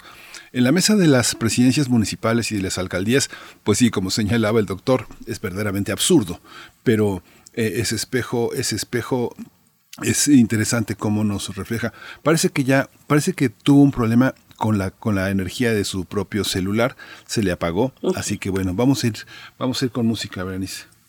Vamos a ir con música y también eh, comentarles que para la mesa del día pues estaremos hablando pues de un contexto distinto pero amplio también que incluye esta cuestión de la reducción de 5 mil millones de pesos al presupuesto de este próximo año 2022 al Instituto Nacional Electoral. Estaremos conversando sobre el, egres, el, el presupuesto de egresos ya aprobado por la Cámara de Diputados, así es que quédense también para la mesa del día. En este momento nos vamos a ir con música a cargo de Cementerio de Elefantes, la en tus días. Seguimos, seguimos recibiendo sus comentarios en redes sociales.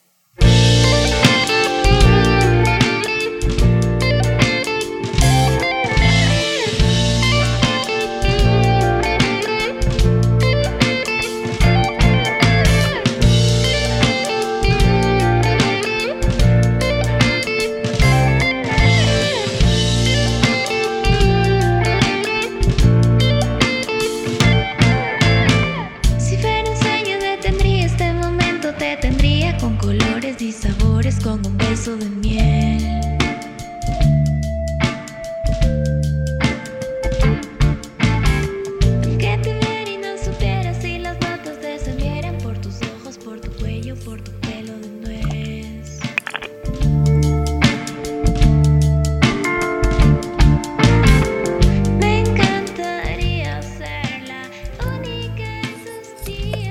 Bien, hicimos una pausa dramática porque queremos escuchar las conclusiones de esta cuestión. Bueno, conclusiones para esta charla, doctor Alberto Asís Nasif, pero finalmente veremos eh, eh, en los días, semanas y meses eh, por venir, pues esta cuestión hacia dónde irá tomando su ritmo. Eh, le seguimos escuchando, doctor. Sí, bueno, eh, se, se cortó la, la comunicación.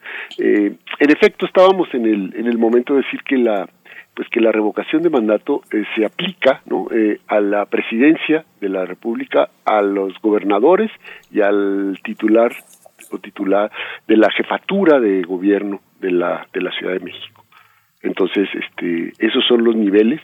Hay una serie de, de porcentajes ahí, ¿no? Este, se, la cantidad de, se, se está hablando de un, un poco menos del del 3% de la lista nominal son los que piden, en este caso es un poco menos de de 3 millones de firmas las que se las que se pedirían es una lista nominal de más de 90 millones de, de ciudadanos que están inscritos y entonces eh, se tiene eh, que cumplir con este con este requisito y eh, para que proceda pues es el 50 más 1 se tendría que, que ir a votar no entonces lo que se percibe en que se lleve a cabo esta esta revocación para cómo están las cosas y como fue la consulta de agosto pasado, ¿no? Esta consulta que se hizo sobre esta pregunta extrañísima y barroca sobre si se quería juzgar a hechos del pasado que nadie entendió, no se dijo claro, etcétera, fueron alrededor de 7 millones de, de votos de personas que fueron a las urnas a este ejercicio.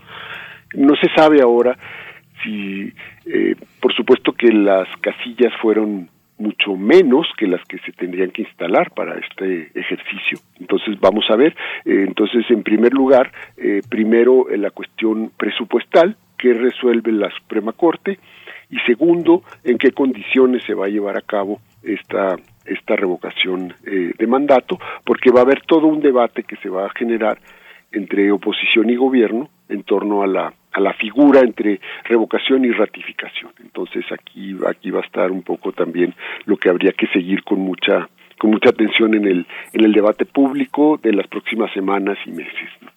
Sí, doctor así, así, gracias, gracias por darse ese tiempo y la oportunidad de volver con usted de, de, después del corte de la llamada. Pues seguiremos, seguiremos hablando del tema.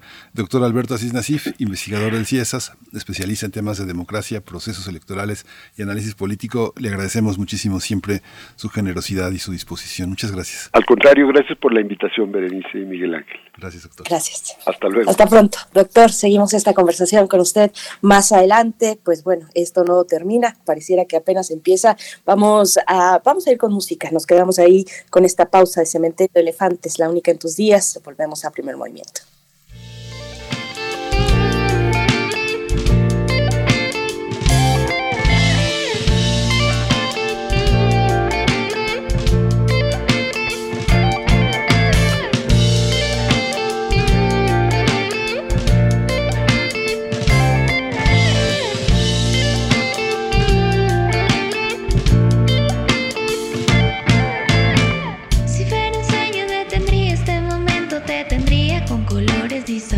Con un beso de miel.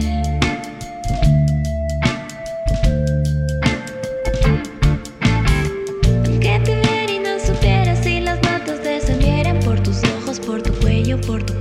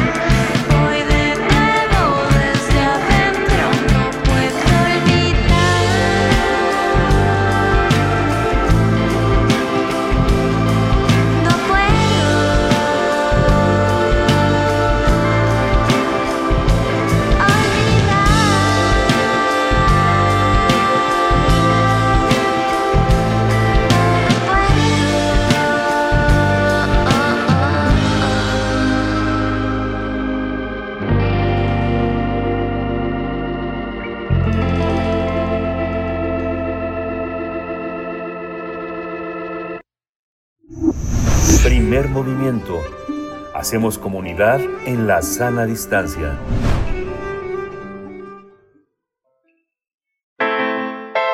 Nota Internacional. En 2020, Global Witness registró 220 y 227 asesinatos de personas defensoras de la tierra y del medio ambiente. Los tres países con las cifras más altas son Colombia con 65 casos, México con 30 y Filipinas con 29. Se trata de la más uh, alta registrada desde que se inició el monitoreo en 2012. La tendencia ha venido de mal en peor, incluso ha llegado a un punto crítico. Existe correlación entre el agravamiento de la crisis climática y el aumento de violencias y asesinatos contra las y los defensores de la tierra y el medio ambiente. Los defensores son quienes por su trabajo están en la primera línea de resistencia contra todos los factores que destruyen el planeta. Por ello viven en un estado de mayor vulnerabilidad porque son perseguidos y criminalizados, paradójicamente por defender los recursos de los cuales depende nuestra sobrevivencia en el planeta. De acuerdo con Global Witness, la tala de bosques generó más ataques mortales contra defensores ambientales en 2020. Por otra parte, al menos 30% de los ataques que se han registrado están directamente relacionados con la explotación de recursos, así como la explotación forestal, la minería y la agroindustria a gran escala, además de las represas hidroeléctricas y otro tipo de infraestructuras. Las personas defensoras del medio ambiente viven bajo ataque, muchas de ellas sin la protección oficial. Hay quienes solicitan auxilio, pero se les niega, y otros que a pesar de estar bajo resguardo fueron asesinados. Y bueno, eh, importante señalar que en México el caso más reciente es el de la lamentable desaparición de Irma Galindo Barrios, defensora de los bosques en Oaxaca, quien fue vista por última vez el 27 de octubre en Ciudad de México. La indígena mixteca había pe pedido ayuda al mecanismo de protección para personas defensoras de derechos humanos y periodistas. Sí, justamente vamos a tener una conversación sobre este tema con, sobre las defensoras y defensores del medio ambiente en México a partir de este informe, el Global Witness. Y hoy está con nosotros Luz Coral Hernández, abogada del SEMDA, participante en la coordinación del informe anual sobre la situación de las personas defensoras ambientales en México. Bienvenida, eh, Luz Coral. Eh, gracias por estar aquí esta mañana en Primer Movimiento. Buenos días. Hola, buenos días. Eh, un gusto estar con ustedes para compartir Gracias, Luz Coral. Bienvenida a Primer Movimiento. Pues te pediría un comentario de la situación global y dónde se encuentra México en el conjunto de países que encabezan pues esta lamentable lista de asesinatos. Eh, la región también es algo alarmante, la región de Centroamérica, está Colombia, está Brasil. Cuéntanos cuál es la situación global de esta persecución y asesinato eh, a personas defensoras de, de la tierra y el medio ambiente. Sí, por supuesto. Pues precisamente todos estos datos que ya nos compartían a, a inicio de esta, de este, bueno, de este, de esta cápsula aquí con ustedes, eh, me parece que evidencian de manera eh, contundente cuál es la situación a la que se enfrentan las personas defensoras ambientales de la tierra del territorio en México de manera lamentable podemos observar cómo es que México eh, está ya en este segundo lugar cuando, bueno, en, en, años anteriores a través de esta documentación que realiza Global Witness ya eh, de un tiempo a la fecha, ahora ocupa un segundo eh, lugar con 30 asesinatos documentados por parte del equipo de Global Witness y que manifiesta todo este agravamiento de la situación de riesgo a la que se enfrentan para el ejercicio del derecho a defender los derechos humanos ambientales y cómo es que esta precisamente, no ustedes ya lo señalaban muy bien, esta crisis climática y esta este crecimiento en el en, en el desarrollo de proyectos y megaproyectos está impactando de manera grave y especial a las personas defensoras ambientales en México debido a que precisamente faltan mecanismos efectivos de protección para la labor de defensa ambiental y que se va manifestando a través de esta de este recuento, de esta documentación de agresiones letales contra ellas y ellos.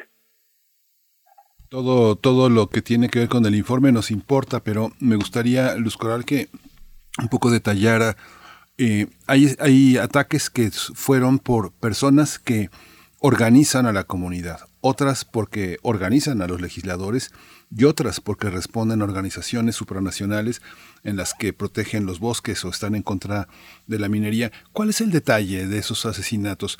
Este, las cifras eh, son elocuentes, pero oscurecen el, el, tema, el problema que tienen eh, en comunidades particulares. ¿Cuáles son los, eh, los liderazgos y qué intereses afectan y cuáles son sus características?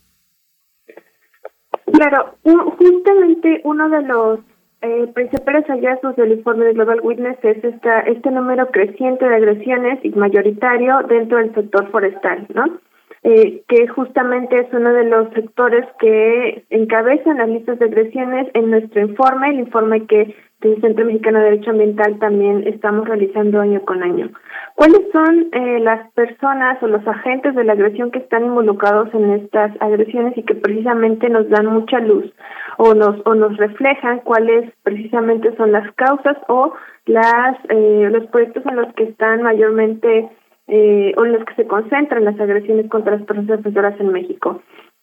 Tenemos agentes de la agresión eh, que vienen del sector público, precisamente en los que precisamente se involucran eh, agentes del Estado. Tenemos también agentes de la agresión que pertenecen al crimen organizado, a, a grupos de, de, grandes cacicazgos en regiones eh, grandes, bueno, regiones del, del norte del territorio nacional.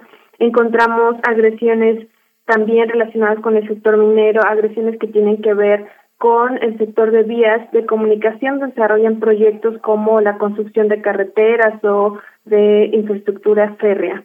Estas agresiones eh, que están documentadas en México también tienen que ver eh, respecto de las víctimas en las que nosotros encontramos desde el SEMDA, personas que pertenecen a algún grupo o comunidad indígena y que justamente son todos los hallazgos con los que coincidimos en el informe de Global Witness, eh, justamente ellos eh, y ellas señalan que eh, el grupo de las personas y comunidades indígenas están concentrando un gran número de las agresiones dentro de las personas eh, defensoras ambientales en México.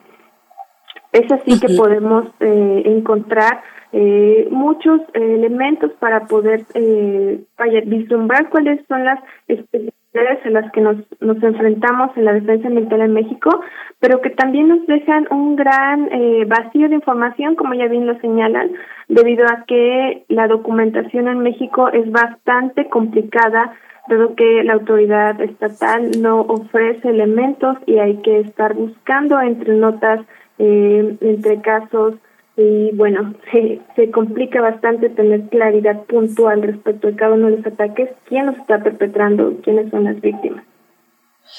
Hablando de vacíos de información, Luz Coral, bueno, hay que tomar en cuenta también que este informe eh, da cuenta de los ataques efectuados en un año muy particular, que fue el año pasado, el año de pandemia, y, y, además que es la cifra más alta que se registra desde que se ha iniciado este informe, a realizar este informe de, eh, en el año 2012. Cuéntanos, ¿es, ¿es casualidad cómo cruza la pandemia con la situación de riesgo que sufren las personas defensoras del medio ambiente? Creo que sí, este punto es, es bastante importante y muy, y muy bueno de señalar. Eh, justamente esta falta de información contrasta mucho en efecto al tener una cifra demasiado alta o, o bastante igual contrastante con años anteriores como se mencionó 2018 y si por ejemplo no ponemos estos datos en, en, esta en esta tabla comparativa eh, sería alarmante o bastante preocupante pensar que si con pandemia a los retos que eh, nos trajo en sí mismo este, esta crisis eh, de salud y en la cual se redujo mucho la posibilidad de acceso a datos e información relacionada con las agresiones que se pudieron y que se que se perpetraron en México y aquellas que se pudieron perpetrar eh, estaríamos pensando que si tenemos año con año esta cifra negra debido a la falta de denuncia por temor de las mismas personas defensoras ambientales, a la falta que tienen de acceso a inclusive los recursos de denuncia, ¿no? De qué tan cerca o qué tan lejos les quedan las instituciones para presentar sus denuncias o para poder alzar la voz y expresar todas estas eh, agresiones que están viviendo. Eh, tendríamos nosotras eh, que estarnos preguntando qué cifra tendríamos o cuál sería la cifra real a la que estaríamos pudiendo acceder si tuviéramos los elementos y las herramientas para poder escucharles de manera eh, más cercana y entonces eh, saber a cuántas personas defensoras hospitales realmente están agrediendo en México. ¿Saben ustedes eh, cuántas carpetas de investigación están abiertas y sólidas eh, sobre los casos que tienen reportados, que son 30? ¿Cuántos se están llevando a cabo? ¿Cuántos tiene la Fiscalía Local y la Fiscalía eh, de la República? Un dato que no no ofrece ni el informe de Global porque vaya escapa eh, inclusive no en su nota metodológica no existen datos relacionados con el tema de escapas de investigación y nosotras en nuestro informe anual tampoco seguimos esta línea de investigación respecto a los datos de las capas de investigación por un lado porque son eh, en, en gran medida datos eh, reservados respecto de carpetas abiertas, ¿no? Eh, y por otro, porque muchas veces no se encuentra información y por dar un dato eh, relacionado con esta pregunta que nos haces, de los 18 casos de agresiones letales que nosotros registramos, eh, bueno, solamente teníamos indicios de una sola carpeta de investigación con eh, dos eh, líneas, digamos, de investigación eh, medianamente claras, ¿no? Luz Coral, eh, bueno, nos vamos, todavía tenemos eh, tiempo para un par de, cuestiones más a consultar contigo, Luz Coral. Eh, te pregunto sobre los mecanismos de protección, cómo afinar, qué es lo que hace falta para apuntalar y que sean efectivos estos mecanismos de protección, estas políticas públicas. ¿De qué se trata? ¿Se trata de voluntad política? ¿Cómo cruza la política para que efectivamente las autoridades pues puedan dar mayor atención y seguimiento efectivo a estos casos? Esta violencia que además hay que decir que se ha expresado con mayor fuerza en comunidades indígenas, según lo reporta este informe de Global Witness. Eh, son, a ver, ah, por aquí tengo el, el dato de los pueblos indígenas fueron el objetivo de cinco de los siete asesinatos en masa contabilizados durante el año 2020 en distintos lugares del mundo, pero también se incluye México. Es, es lamentable esta paradoja en la que hoy estamos hablando de los 500 años de resistencia indígena y siguen siendo pues, masacrados y, atacadas estas comunidades por su defensa al medio ambiente. Eh, Luz Coral, ¿qué podemos decir, qué puedes comentar de los mecanismos de protección y las políticas públicas? Creo que sí, de acuerdo con este contraste bastante alarmante respecto a la protección de los pueblos indígenas, las personas indígenas, ¿no? Eh, frente a esta realidad eh, de agresión que están perpetrándose, eh, particularmente dentro de las personas defensoras ambientales. Eh, este mismo contraste se repite en muchas otras eh, o en muchos otros aspectos, ¿no? Eh, de la vida eh, pues, en México. Y justamente respecto de la de los mecanismos de protección para las personas defensoras ambientales encontramos uno bastante alarmante. En contraste con, por ejemplo, esta ratificación que se hizo recientemente de Escazú y su publicación ya hace unos meses dentro del 2021, eh, pues encontramos actos eh, del Estado mexicano que no empatan con esta obligación marco de protección eh, y de garantía de un entorno seguro para las personas defensoras ambientales y por supuesto para las personas defensoras ambientales que eh, eh, se encuentran o que pertenecen a un grupo o pueblo o comunidad indígena. Encontramos actos como la eliminación de fideicomisos que ocurrió justamente en 2020, eh, acciones, eh, y bueno, de los tres poderes, esto por supuesto respecto al poder legislativo, pero respecto al poder eh, judicial, encontramos eh, acciones eh, de sus jueces y jueces que no empatan con este, eh, este deber de acceso a la justicia ambiental en el marco precisamente de Escazú. Y respecto al Poder Ejecutivo encontramos inclusive actos de estigmatización eh, de manera eh, pues muy clara, ¿no? Y eh, desde el foro público y abiertamente en espacios como la mañanera y entonces no vemos precisamente actos de voluntad política que se encaminen a eh, hacer efectivo este instrumento eh, originalmente por supuesto de eh, en el ámbito internacional, pero que ahora forma parte del bloque de constitucionalidad, de constitucionalidad mexicano y por tanto debería ser eh, ya eh, o deberíamos estar viendo ya actos que nos estén eh, llevando hacia la plena efectividad del acuerdo de Escazú en términos de acceso a la información, de participación ciudadana en asuntos ambientales, de acceso a la justicia en, materia ambiental y de eh, el ejercicio o la garantía del ejercicio para los derechos de las personas defensoras ambientales en México. Eh, por tanto, no podemos decir desde el Centro Mexicano de Derecho Ambiental que vemos eh, pasos firmes para eh, la construcción y ejecución de mecanismos de protección para las personas defensoras ambientales, aún con la existencia de mecanismos para la protección de personas defensoras y periodistas, puesto que el mecanismo solamente es una es una de las instituciones que deberían de formar parte de una política pública integral perfectamente construida con coordinación no únicamente de una institución, sino de varias y de diferentes órdenes eh, y poderes del eh, Estado mexicano para hacer efectiva esta, esta obligación marco, ¿no? Garantizar un entorno seguro para las y los defensores ambientales en México.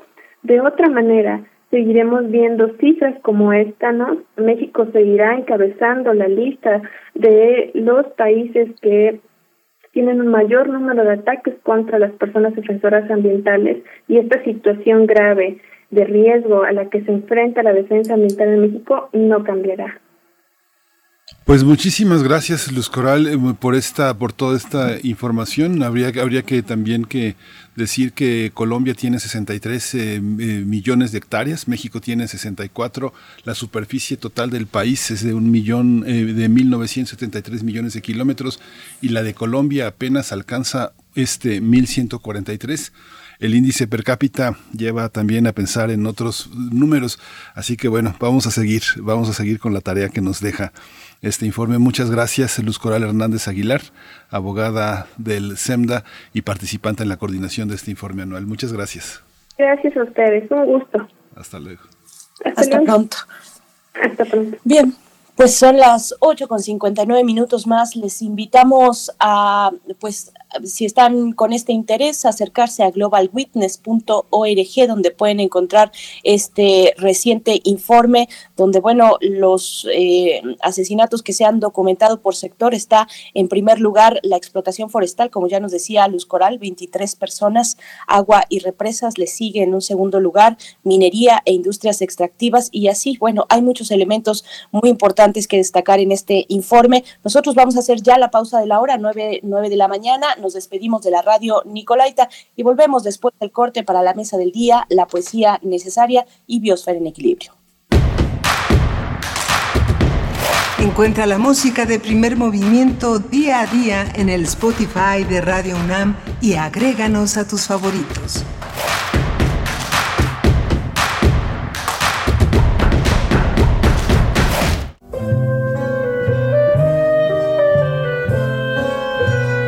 Gabinete de Curiosidades.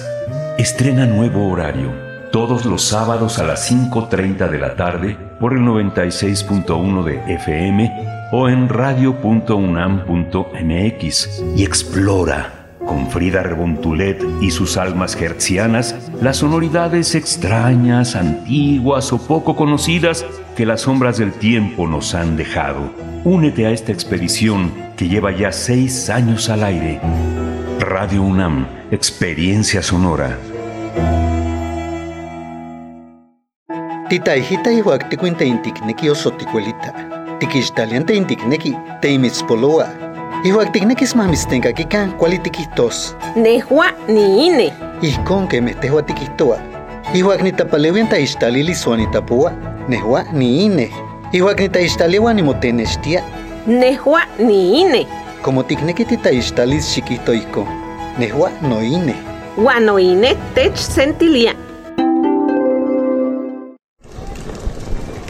Hola, Juan. Hola, Oscar. ¿Ya te has dado cuenta que llevamos mucho tiempo juntándonos en esta transmisión? Y ahora nos juntamos para hacer este promocional de nuestro propio programa. Sí, hombre. por- en esta ocasión no es así un encuentro casual. Las Esquinas del Azar, todos los martes a las 10 a.m. y retransmisión los sábados a las 4 p.m. por el 96.1 de FM. Radio UNAM, Experiencia Sonora.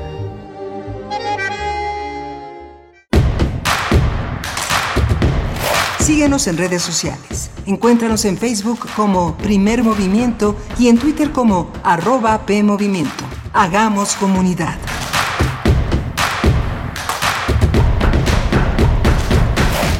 Así rápidamente ya estamos de vuelta en nuestra tercera hora de transmisión. Hoy es lunes 22 de noviembre de 2021. Qué rápido se está yendo ya este cierre del año.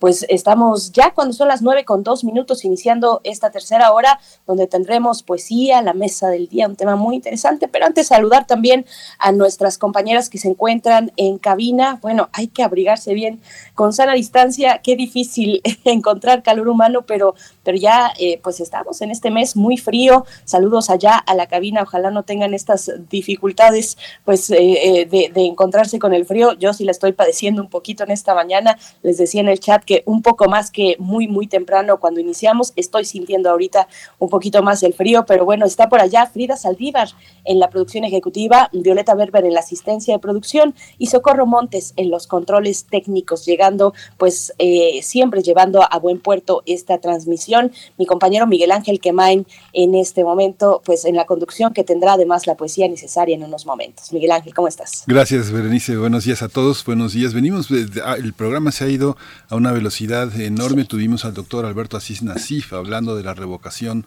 de mandato y la querella que ha establecido el INE por falta de lo que considera una insuficiente presupuesto para realizar la revocación, la, este, la solicitud a la Suprema Corte para que este medie en este tema y una pregunta que deja el doctor Asís Nasif muy muy este es una bola caliente porque eh, qué hubiera pasado si la Suprema Corte hubiera sido reducida en su presupuesto. Bueno, aquí es una cuestión muy, muy particular, es sobre una, sobre una acción, pero no deja de ser interesante pensar que cómo son las acciones de la austeridad, aunque el ministro Saldívar ha sido muy puntual en ese aspecto de, de seguir como el camino de que establecen las ideas que conducen hoy la República, pero, pero bueno, interesante. Tuvimos también una mañana con el tema eh, de este informe que resulta muy interesante, aunque bueno, es un informe que se hace un poco eh, con los recortes de periódicos, eh, la metodología no, no, llega muy lejos, pero es muy interesante observar Global Witness por, sus, por su nombre en inglés, cómo, cómo establece todo este horizonte de falta de protección a los defensores y defensoras de los recursos, de los recursos ambientales, Berenice en esa pregunta que nos deja eh, el doctor Alberto Asís Nasif y que, y que recuperas en este momento, ¿qué hubiera pasado si estos recortes se hubieran dado pues de esta manera? Hay, hay una reducción en el, hacia el Poder Judicial con este presupuesto de egresos 2022, eh, tal vez no es tan significativo, pero, pero sí importante para algunas reformas que se han impulsado eh, para, para cambiar el interior del Poder Judicial. Vamos a tener una conversación en esta mañana precisamente sobre este presupuesto de egresos ya aprobado por la Cámara de Diputados.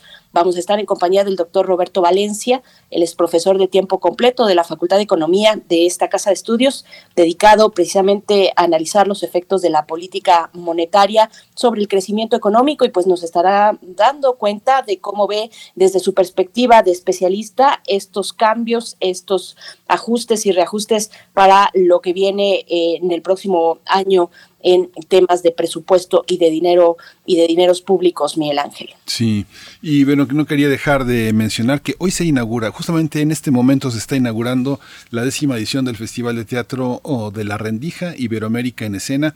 Juan Melía, el director de Teatro UNAM, está siendo parte de esta inauguración. Antonio Zúñiga, que justamente coordina esta este, el, proyecto del Centro Cultural Helénico, pero que ha sido eh, una, un, motor fundamental para todo un laboratorio de, de apoyos a la creación y proyectos culturales.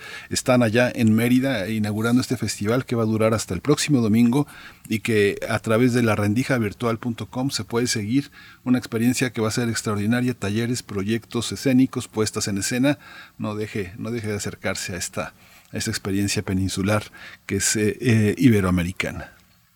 Bien, pues ahí está hecha esta invitación y también comentar que acá en redes sociales Mario Navarrete nos está compartiendo, además de eso, bueno, estuvo movido tu fin de semana, querido Mario, nos compartías ya algunas eh, fotografías del desfile militar eh, en el contexto del aniversario de la Revolución Mexicana y también nos dice, eh, pues nos manda unas, eh, unas imágenes de esta obra de cabaret para toda la familia, Mi Robot Interior. Hablamos con su director, actor, también músico, Yuriev Nieves, el viernes pasado y dimos algunas pues cortesías para ustedes y pues le tocó a Mario Navarrete ir y nos comparte pues parte de esa experiencia allá en el Teatro Bar El Vicio. Fíjate que yo también fui, pero para eh, la, mm, la presentación del sábado, el sábado de cabaret, pues ese sí para adultos. Estuve viendo ahí eh, este, este show de las reinas chulas que se enmarca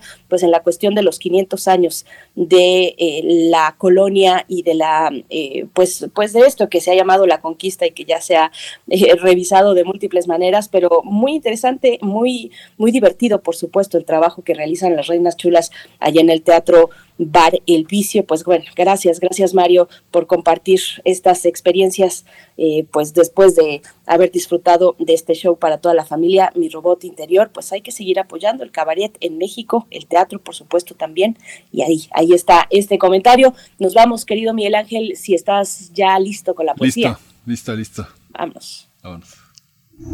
Primer movimiento Hacemos comunidad con tus postales sonoras. Envíalas a primermovimientounam.gmail.com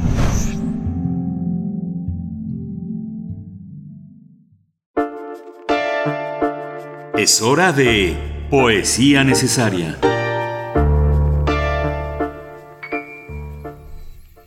Hoy eh, voy a recordar la aparición de este álbum que es Joshua Tree de YouTube, que fue uno de los álbumes que recorrió la Unión Americana en 1987 en esta serie de conciertos que pusieron a este grupo británico eh, eh, en la mayor cantidad de ventas hasta en ese momento ningún grupo británico había tenido esa cantidad de, ventas. Digo británico pues, en, Gran Bretaña, porque ellos son irlandeses eh, a mucho orgullo y han puesto en, esa, en ese territorio a esta eh, cuestión irlandesa.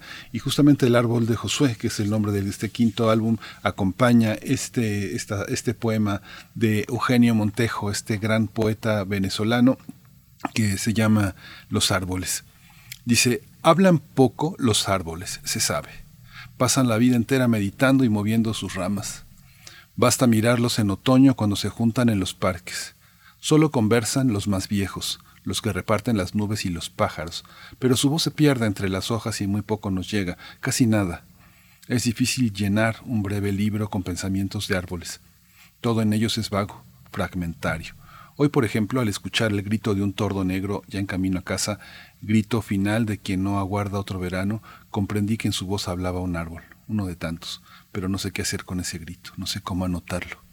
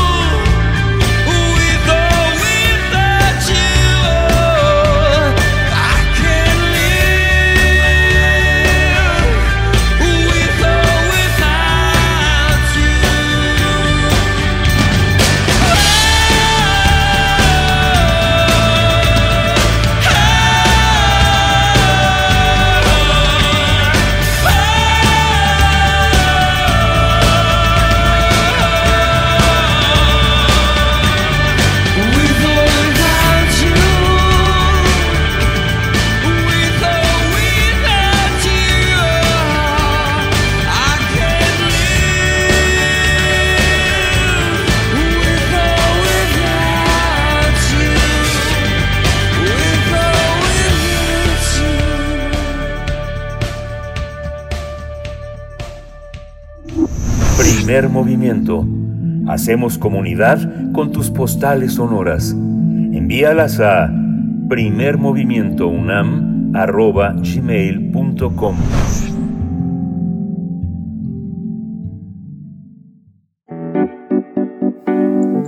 La mesa del día. Tras una maratónica sesión de cuatro días, la Cámara de Diputados aprobó el pasado domingo 14 de octubre el presupuesto de egresos de la Federación 2022, con 23 votos a favor, 214 en contra y cero abstenciones. Este presupuesto contempla un gasto neto de 7.08 billones de pesos. Se trata de un incremento en términos reales del 8.6% a lo por aprobado en 2021. El documento avalado por las y los legisladores también prevé un déficit presupuestario de 875.570 millones 500 mil pesos. Hay que señalar que durante el análisis y discusión del dictamen fueron presentadas 1.994 reservas de eh, las personas encargadas de, de las diputaciones de los partidos políticos. Sin embargo, el documento que presentaron eh, la Comisión de Presupuesto y la Cuenta Pública se aprobó sin ningún cambio. Una de las secretarías que tuvo un incremento en su presupuesto fue la de turismo debido al tren Maya. La dependencia de, recibirá un aumento de 73.4% en su presupuesto, equivalente a 65.671 millones de pesos. La Secretaría del Bienestar también recibirá un incremento de 59.1% más en el 2022 al contar con 299.315 millones de pesos. El programa de pensión para adultos mayores tiene el mayor presupuesto de esta dependencia con 238.014 millones de pesos. Para el programa Sembrando Vida fue asignado un presupuesto total de 29.903 millones de pesos pues hay todavía muchos matices que revisar y haremos un análisis en esta mañana del presupuesto de egresos aprobado por la Cámara de Diputados. Ya nos acompaña a través de la línea, aquí en primer movimiento, el doctor Roberto Valencia. Él es profesor de tiempo completo de la Facultad de Economía de la UNAM, dedicado a estudiar los efectos de la política monetaria sobre el crecimiento económico. Doctor Roberto Valencia, bienvenido a primer movimiento. Gracias por aceptar esta charla. Muy buenos días. ¿Qué tal, Berenice? Muy buenos días. Al contrario, gracias por invitarnos. Aquí estamos a, a, la orden. Gracias, doctor Roberto Valencia. Bienvenido. ¿Cómo entender este presupuesto? Muchos piensan que es inercial, otros que son mínimas las sorpresas que puede ofrecer este, este presupuesto. ¿Cómo lo ve usted? ¿Qué tal? Eh, sí, yo, yo creo que en realidad se trata de un, de un presupuesto que tiene pues muy, muy pocos cambios respecto de lo que se ha, venido realizando en, en, años pasados. En realidad, pues eh, como bien señalas, podría señalar de, de, inercial, se parece muchísimo a lo que había ocurrido en, en anteriores años, por ahí eh, cambian quizá de repente de, lugar, de escalón, algún que otro programa, pero en términos generales se, se respetan las, las prioridades y la estructura del, del, gobierno, que es que ha, estado buscando, por un lado, una austeridad reflejada en un adelgazamiento del aparato burocrático, por otro lado, pues el, el mayor gasto orientado a los programas sociales y algo que, que pues no es muy bueno, que es el tema de la inversión pública, que no, que no se ha estado promoviendo bastante. Ya entrando en los detalles, doctor Roberto Valencia, pues hacia dónde se inclinan las prioridades en este 2022 con el presupuesto de egresos, ¿qué nos está reflejando estas, eh, pues, eh, estos balances? Eh, ¿dónde, ¿Dónde están pues las prioridades y los elementos fundamentales para el próximo año? Sí, pues me parece que el tema de las prioridades lo podríamos analizar por dos dos desde dos aristas distintas. Una de ellas pudiera ser eh, qué, programas, qué este, conceptos son a los que más se les asignó recursos y otro de ellos es cuáles son las que tienen un mayor peso dentro de todo el, el presupuesto. De manera muy muy general podríamos citar tres componentes, el energético, salud y seguridad.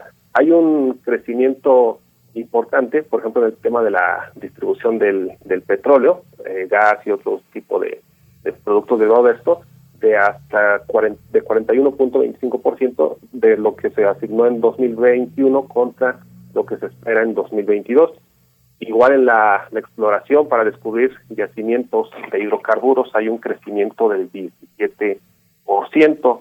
Por el tema de, de, de salud, eh, hay aquí eh, un aumento del 10.99% en la prestación de servicios del Sistema Nacional de Salud.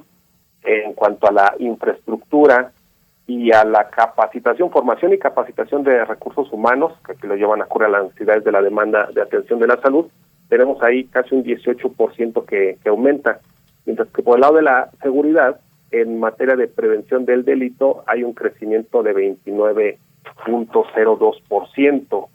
Hay aquí algo algo interesante ya en, en respecto al, al, monto, a la participación dentro del, del presupuesto, pues eh, la gran mayoría pues se destina como siempre al tema de actividades legislativas y cuestiones de este tipo, siempre es lo que más abarca.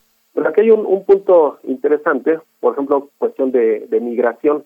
En materia de, de migración, eh, tenemos aquí que en el, para el presupuesto de 2021 ocupaba el lugar número 6 dentro de las partidas a las que más se les asignó y tenía asignado el 6.69% del total.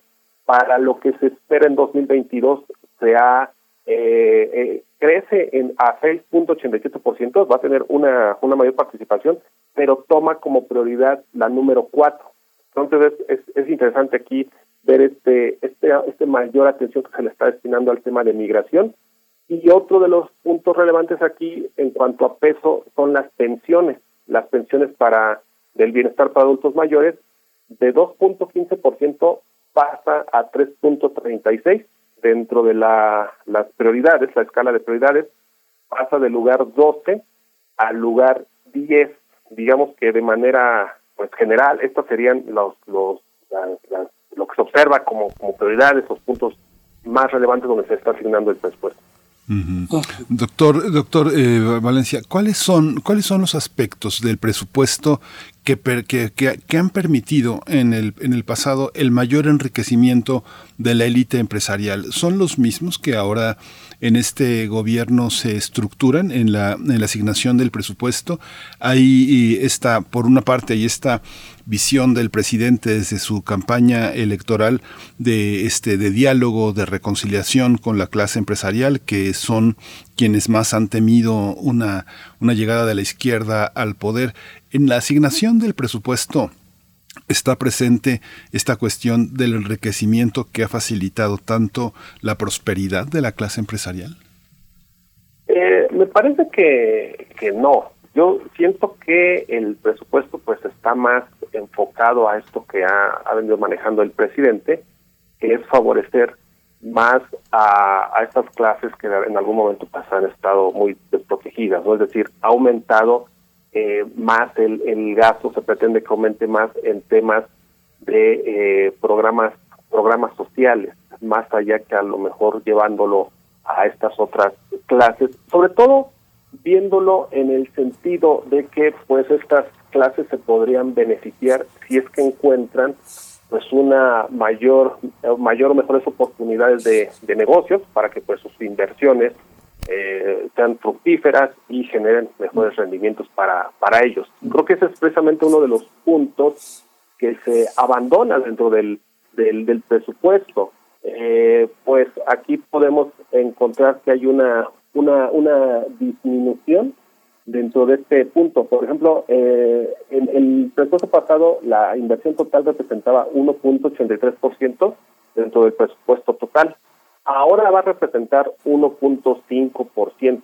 Eso significa que, solamente eh, representa un punto 41% de, de la, inversión pública dentro de todo el presupuesto de egresos, perdón, un punto 41% dentro de todo el PIB cuando se esperaría que esto represente por lo menos el 5% del Producto Interno Bruto. Entonces, de alguna manera, esto es reflejo de eh, pocos incentivos, pocas motivaciones, una, una, un detonante limitado para que los proyectos de inversión de los privados pues, puedan resultar atractivos debido a que la inversión pública normalmente jala a esa inversión privada y al estarse aquí abandonando, me parece que no motiva esto que, que me estás eh, comentando.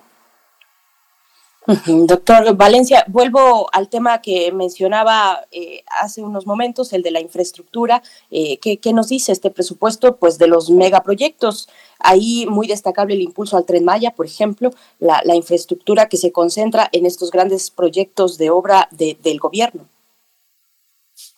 Es correcto. Sí, eh, en efecto, pues se mantiene esta estos recursos para todos estos proyectos de, infraestructura, estos proyectos que pues de alguna manera han resultado polémicos en ciertos puntos, pero no terminan siendo suficientes de acuerdo a las necesidades de la de la sociedad, de acuerdo a las necesidades de nuestra nuestra economía. De hecho, si vamos viendo ahí las partidas de infraestructura, vamos a ir observando que en su participación dentro del presupuesto total van o se quedan igual o, o disminuyen. Por ejemplo, eh, en, en, cuanto a, a, infraestructura para protección de centros y, y, de, población y áreas productivas que de alguna manera han salido afectadas por eh, obras eléctricas, esto ha disminuido de 1.14 a 1.11%. Los estudios de preinversión, es decir, todo este análisis que se tendría que realizar para emprender nuevos proyectos de inversión pasa de punto 40 a punto 08%. Es decir, ahí es donde estaría toda la cartera de, de, futuras inversiones, realmente se le está destinando muy poquito. Se va ahorita a continuar con los proyectos que ya, ya se traían, que ya existían, pero no hay algo nuevo. Y me parece que esa es la parte aquí eh, relevante que no se está sembrando una nueva semilla, al contrario, se está destinando eh, menos recursos para estos estudios de, preinversión que pues representan el, futuro para la, la, la inversión pública. Esto, estos señalamientos que, que, usted hace, eh, doctor, eh, son, son, bueno, son sumamente interesantes, doctor Roberto Valencia, porque, bueno, eh, tal vez el gobierno federal no ha sido lo suficientemente puntual para señalar de manera tan fóbica el conservadurismo de los empresarios. Sabemos que Siete de cada diez empresarios tienen un ingreso tan bajo que no les permite ni siquiera satisfacer las necesidades de una familia. Todos ellos también son empresarios y son empresarios pobres. Hay, según el censo que tiene la Secretaría de Economía, 2.7 millones de empresarios en México pero casi 2 millones, 2 millones son clasificados como de clase baja. ¿Usted cree que es posible pensar en una política social en términos de beneficiar a estos, eh, a estos grupos sociales? ¿Eso se contempla? ¿Es, es, es, es visible en, la, en el presupuesto que organiza el gobierno, en la petición de presupuesto aprobado para ayudar, para poder solventar a estas personas que dan trabajo también? Bien, sí, es, interesante esto que me, que me planteas. Eh, existe ahí en la literatura económica pues una eh, amplia, es, es, vasta en el sentido de las investigaciones que se han realizado respecto a, a, las motivaciones de estos microempresarios, pequeños empresarios para emprender. Y se encuentra que la gran mayoría de personas que terminan emprendiendo lo hacen por necesidad, que, muchos de ellos están en estos datos que tú me comentas de que la mayoría de empresarios eh, pequeños pues en México son, son pobres. emprenden porque no encuentran un lugar en el en el mercado formal, no tienen una una, plaza segura, no pueden encontrar un, empleo pues donde tengan las prestaciones que necesitan o los salarios que ellos esperarían. Y entonces se vuelve más más atractivo el emprender un pequeño negocio a pesar de toda la, la, incertidumbre que pueda eh, rodear esto. Hay un dato aquí interesante en el presupuesto que es el programa de microcréditos para el bienestar. Este programa de microcréditos para el, el, bienestar, que representó más de 1.500 millones de pesos el año pasado, desaparece en este nuevo presupuesto. En el 2022 no hay más este, de, este programa y de alguna manera a lo mejor se podría pensar que es un golpe para estos pequeños eh, empresarios, ¿no? Hay que recordar también que este programa pues se creó en este ambiente de, de, pandemia donde pues se buscó ayudar de alguna manera a estos estos microempresarios para que pudieran salir a flote mientras se, resolvía el tema del confinamiento.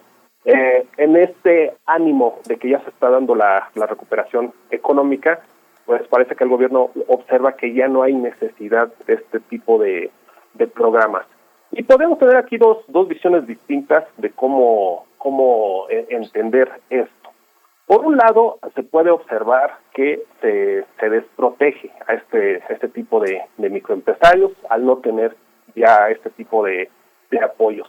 Sin embargo, por otro lado, lo que termina provocando que un microempresario, pequeño empresario, termine siendo exitoso o no, es la posibilidad de que su negocio encuentre un lugar en el mercado, que encuentre del otro lado gente que esté dispuesta a consumir sus productos y sus servicios, porque cuando tú le inyectas un, crédito de este tipo a un negocio, el crédito, el, el, negocio seguramente va a subsistir mientras existe el dinero, como, como esto pasó pues prácticamente desde el sexenio de, de Fox, donde hubo una política muy fuerte de apoyar a, a, la micro y pequeña empresa, y se creaban muchas, pero también muchas morían, muchas terminaban desapareciendo porque no lograban sostenerse en el, en el, en el mercado debido a que no encontraban del otro lado quién hiciera sus, sus productos y servicios.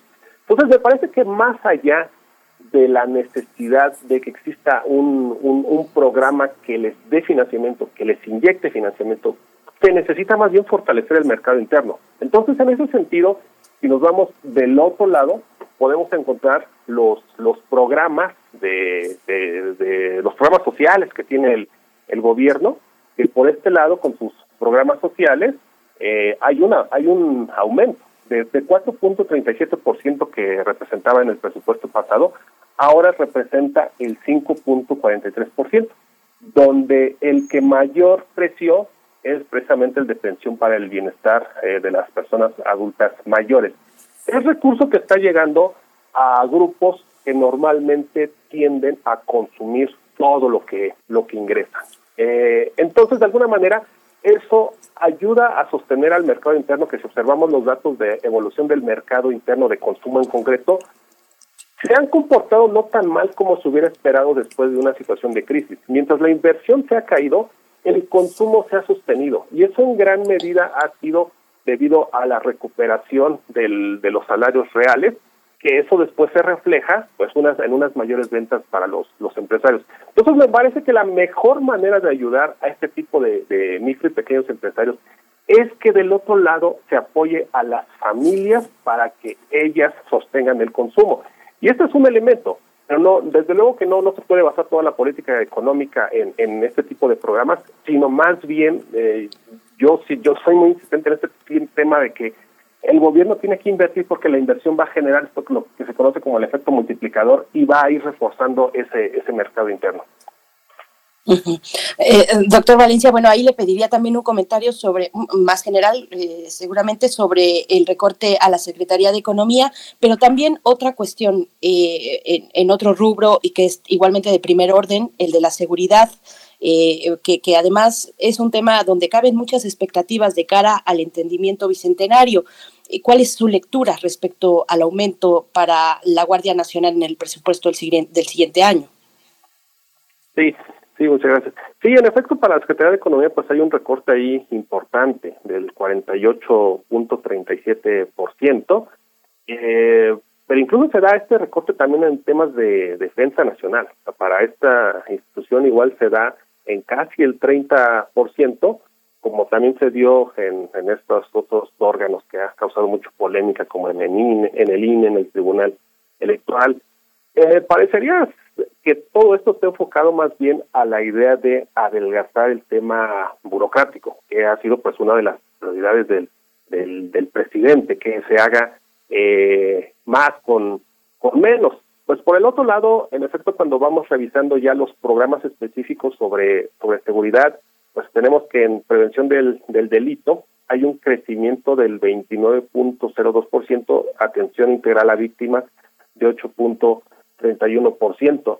Eh, pues sin duda alguna que, que, está está muy conectado el tema económico con, con el con la cuestión de, de seguridad y lo estamos viviendo pues ahora con estos eh, muy muy tristes acontecimientos que han estado ocurriendo en la en la Riviera Maya y cómo al final del día todo eso termina repercutiendo de manera negativa pues en la imagen de, de esa zona y ahuyenta al, al turismo. De por sí el turismo ha sido uno de los sectores más afectados durante esta pandemia, si a eso le sumamos la inseguridad, pues termina siendo algo algo este, que se multiplica de manera nociva. Eh, por ende, pues me parece que es eh, eh, es, un es un, un buen intento el tratar de, de proteger eh, esto, el que se destinen también más recursos a estos temas. No obstante, igual como lo han señalado muchos expertos, al final del día el problema va más, más, más de fondo, de raíz hay mucho más que se tiene que realizar y ahora pues podrá resultar un, un paliativo para tratar de resolver esto, pero mientras no se vaya más a la estructura, el problema de la seguridad no, no se va a resolver solamente con dinero, al menos no en ese rubro, sino que tenemos que ir quizá a otros rubros, como al tema de la, de la educación, como, como a, a otros puntos donde se puede encontrar la raíz de este tipo de problemas.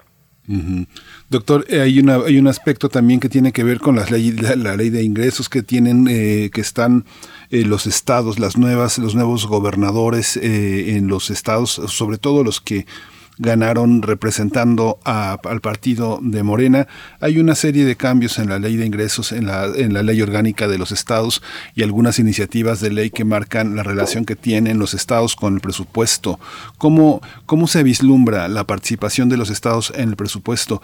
¿Usted cree que esta previsión, bueno, por supuesto está considerada y cómo, cómo la observa, cuál es el papel que tendrán eh, los estados, ¿Se, se vulnera su autonomía en la federación, se les apoya, cómo observa usted eh, lo- la presencia de los estados en, la, en el presupuesto. Bien, sí, eh, eh, este tema de la autonomía pues siempre termina generando algunas polémicas, ¿no? Sobre eh, hasta dónde se está invadiendo las, las facultades, las, las entidades, de repente de los los, organismos. Al modo de ver no no es así. Al final del día, todas estas cuestiones de la autonomía mm, son facultades que el mismo Estado otorga. En algún momento el Estado otorgó esa esa facultad, así como es una facultad que se le otorgó, por ejemplo, al Banco de México, que se le otorgó a la, a la UNAM, que se le otorga a cualquier otro instituto, pero no son no son temas que estén escritos en, en piedra. Así como como se otorga en algún momento, pues se puede quitar en, en otro eh, eh, eh, espacio del tiempo, pero no forzosamente tiene, tiene que resultar algo algo nocivo. Me parece que este termina siendo algo más más simbólico el asunto de la autonomía, más bien a lo que habría que, que ver de fondo, creo, es un tema de la eh, pues la ideología, hasta dónde resultan compatibles. Desde luego, pues aquí la gran mayoría de entidades que que, son compatibles con, con el partido que ahora está en el en el poder, pues estarán siguiendo eh, esta misma lógica que, ahora el gobierno tiene y por otro lado, pues quienes no buscarán llevar una estrategia eh, diferente. Entonces, en temas de, de presupuesto, me parece que aquí no no es que terminen resultando eh, afectados. Más bien, ahora pues habrá que ver eh, cómo es que manejan estos recursos y con qué fines es que terminan manejando estos recursos, porque a veces la cuestión ideológica es la que termina llevando hacia un lado u otro el, recurso. Profesor Valencia, ¿y cómo queda? Bueno, ya lo mencionó un poco por encima, pero eh, le pediría más a profundidad, ¿cómo queda el Poder Judicial? El, mismo ministro presidente de la Suprema Corte, eh, Saldívar, ha anotado el riesgo a la reforma judicial que se tiene o que se tendría o se podría advertir con este presupuesto 2022, una reforma que él mismo pues ha sido eh, artífice y ha eh, impulsado desde dentro con una, con una fuerza importante desde, desde su posición, por supuesto. ¿Cómo, ¿Cómo ve usted el Poder Judicial? Hay una hay una contracción en efecto aquí eh, en términos de eh, tasa de crecimiento pues es, es del 13.11%. Sin embargo, a lo mejor en cuanto al peso no es tan fuerte, es decir, antes el presupuesto que se le estaba asignando era de 0.05%, ahora el, el peso que tiene el presupuesto es de 0.04%. Evidentemente aquí cuando pues tomamos los números más grandes se ve este- esta contracción del 13.11%, pero de, de fondo pareciera que no es tan tan seria, no es tan tan grave lo que está disminuyendo, por ejemplo, si se compara contra lo que le ocurrió al, al, al INE. En, en el INE sí pasa de tener de 0.43% a punto 35%. Entonces me parece que aquí en términos absolutos lo que pasa con el con el con el tribunal creo que no no no hay tanto tanto problema respecto a lo que sí está ocurriendo con el con el Instituto Nacional Electoral. En términos también de, por último, doctor, eh, en términos de, de, austeridad, esta idea que bueno es tan, tan, tan simple de enunciar como hacer más con menos, ¿qué, eh, qué, eh, qué hiere la, la, la, austeridad? ¿Qué considera usted que es, significativo?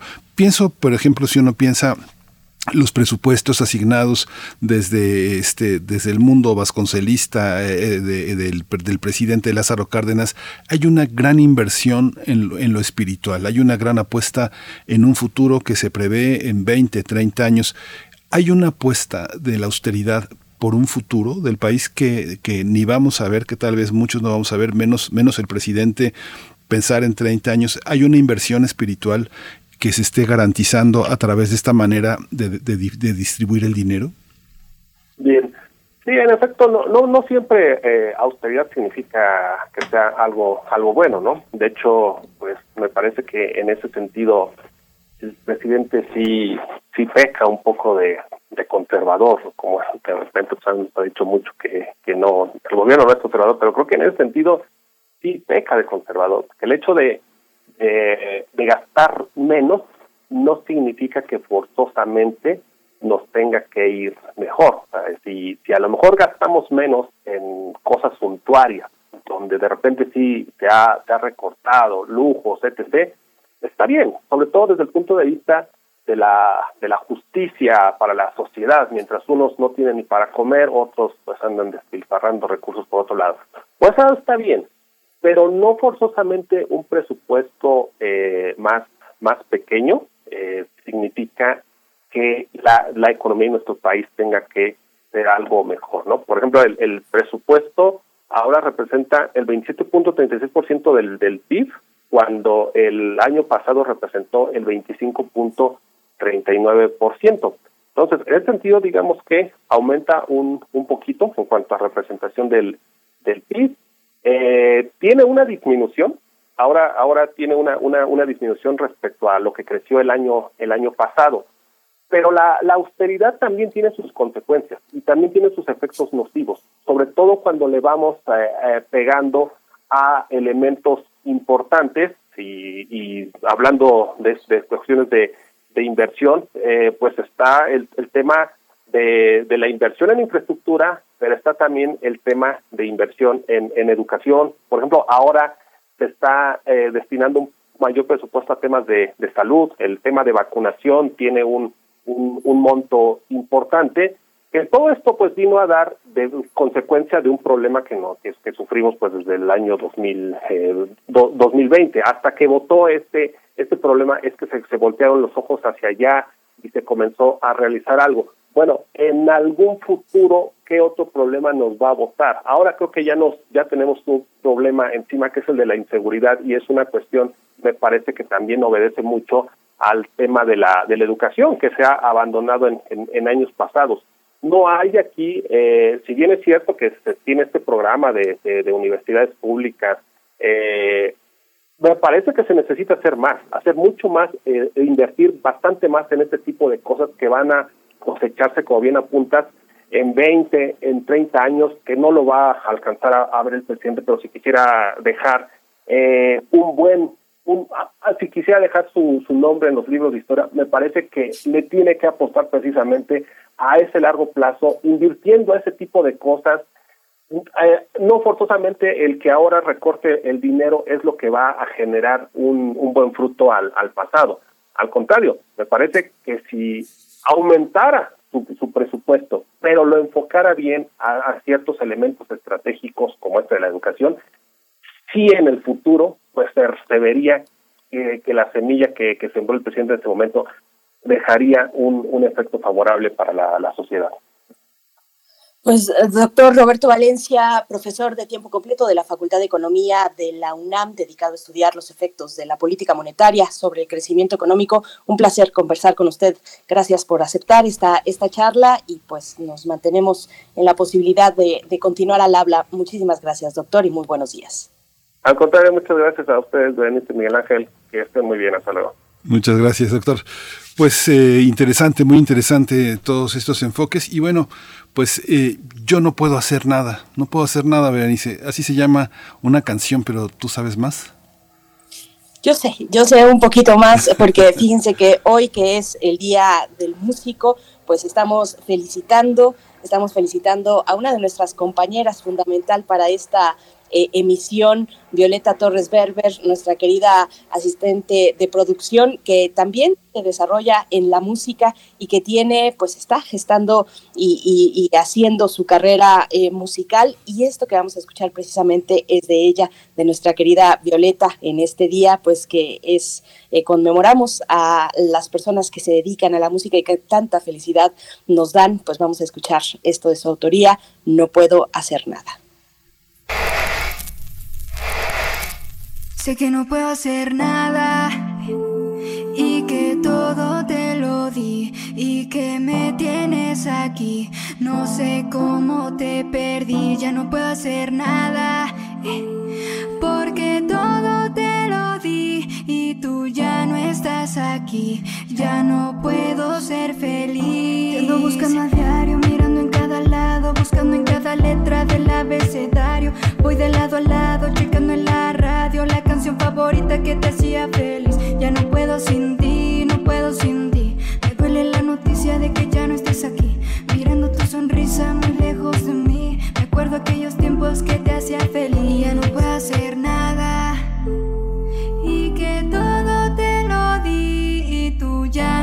Estás aquí. No sé cómo te perdí. No puedo creer que todo esto terminó. Me acuerdo aquellos tiempos donde lo hacíamos. Juntitos en el carro, besándonos. Y la lluvia de testigo de todo este amor. No puedo creer que todo esto terminó. Recuerdo las promesas que ya nos decíamos. Tomados de la mano, felices los dos. Me duele tu partida, debo decir adiós. Sé que no puedo hacer nada y que todo te lo di y que me tienes aquí. No sé cómo te perdí, ya no puedo hacer nada porque todo te lo di y tú ya no estás aquí. Ya no puedo ser feliz. Ando buscando a diario, mirando en cada lado, buscando en cada letra del abecedario. Voy de lado a lado, checando en la radio la canción favorita que te hacía feliz. Ya no puedo sin ti, no puedo sin ti. Me duele la noticia de que ya no estés aquí. Mirando tu sonrisa muy lejos de mí. Recuerdo aquellos tiempos que te hacían feliz. Ya no puedo hacer nada. Y que todo te lo di y tú ya no estás aquí. No sé cómo te perdí. Eh, eh, solo chino, ah, ah, ah. Violeta Torres aquí, reventando el beat. Ah.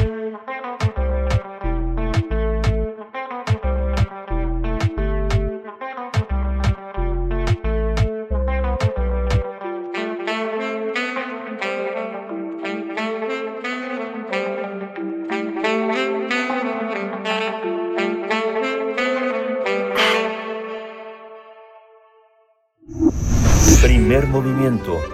Hacemos comunidad en la sana distancia. Biosfera en equilibrio. Enamorar en los bobos de patas azules y otras historias nos contará esta mañana la doctora Clementina Kiwa. Ella es bióloga y doctora en ciencias por la Facultad de Ciencias de la UNAM. Es divulgadora científica desde el Instituto de Ecología y también desde aquí, desde esta radiodifusora universitaria. ¿Cómo te encuentras? Buenos días, Clementina Kiwa, doctora. Buenos días, muy bien, muchas gracias. Con un poco de frío, pero muy bien, con mucho ánimo. Gracias. Y Ya bueno, somos- quería eh, recordar con nuestros radioescuchas que hace unas semanas hablé de los carotenoides que tiñen de color amarillo las hojas nasales y orejas de los murciélaguitos blancos de Centroamérica. En ese momento mencioné que es común encontrar carotenoides que le dan color al plumaje de aves como el rosa de los flamencos eh, tan famosos. Pero los carotenoides también les dan características peculiares a otras aves menos conocidas. Una de estas curiosas aves es el bobo de patas azules que debe su nombre al llamativo color de sus patas. Los bobos de patas azules son aves marinas que vuelan por las costas de California hasta Perú. Un sitio de anidación muy importante son las Islas Galápagos en Ecuador y el otro es la isla Isabel en la costa de Nayarit, en donde investigadores e investigadoras de nuestro instituto los han estudiado desde 1981. Los bobos de patas azules anidan en Isla Isabel desde noviembre a junio. Los bobos se mantienen volando y pescando la mayor parte del tiempo y se les llama bobos porque son muy torpes al, aterrizar. Solo aterrizan para pasar la noche y cuando están criando a sus polluelos. Los bobos de patas azules utilizan el color de sus patas para enamorar a su pareja. Estas características ornamentales que distinguen a un sexo de otro y que las hembras usan para escoger al mejor, forma parte de lo que Darwin denominó selección sexual. La selección sexual implica que un individuo mejora su éxito de reproducirse a veces a costa de su propia supervivencia. De esta manera han surgido características extravagantes en animales como son los enormes cuernos de los venados, los colores brillantes de algunas aves o el plumaje extravagantemente ornamentado del abanico de los parvorreables machos. Roxana Torres del Instituto de Ecología analizó el color azul de las patas de los bobos de Isla Isabel y observó que son azules por la manera en que se refleja la luz por una combinación de ciertas características anatómicas de la piel de las patas junto con la acumulación de carotenoides, pigmentos que obtienen de los peces que comen. Explica que los bobos de patas azules eh, el color cambia dependiendo de la estación del año y cuando hay cambios de color rápidos se debe a la disponibilidad de alimento y carotenoides. En la época de apareamiento, los machos levantan rítmicamente sus patas frente a las hembras en una especie de danza, mostrando el color azul de su piel, abriendo las alas y levantando el pico. En este momento es cuando las hembras observan el color de las patas de los machos.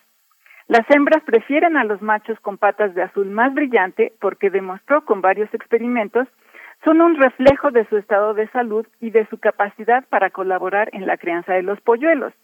Para las hembras de bobos de patos azules, un azul más brillante implica que el macho es más saludable que uno que tiene patas de un azul apagado o pálido.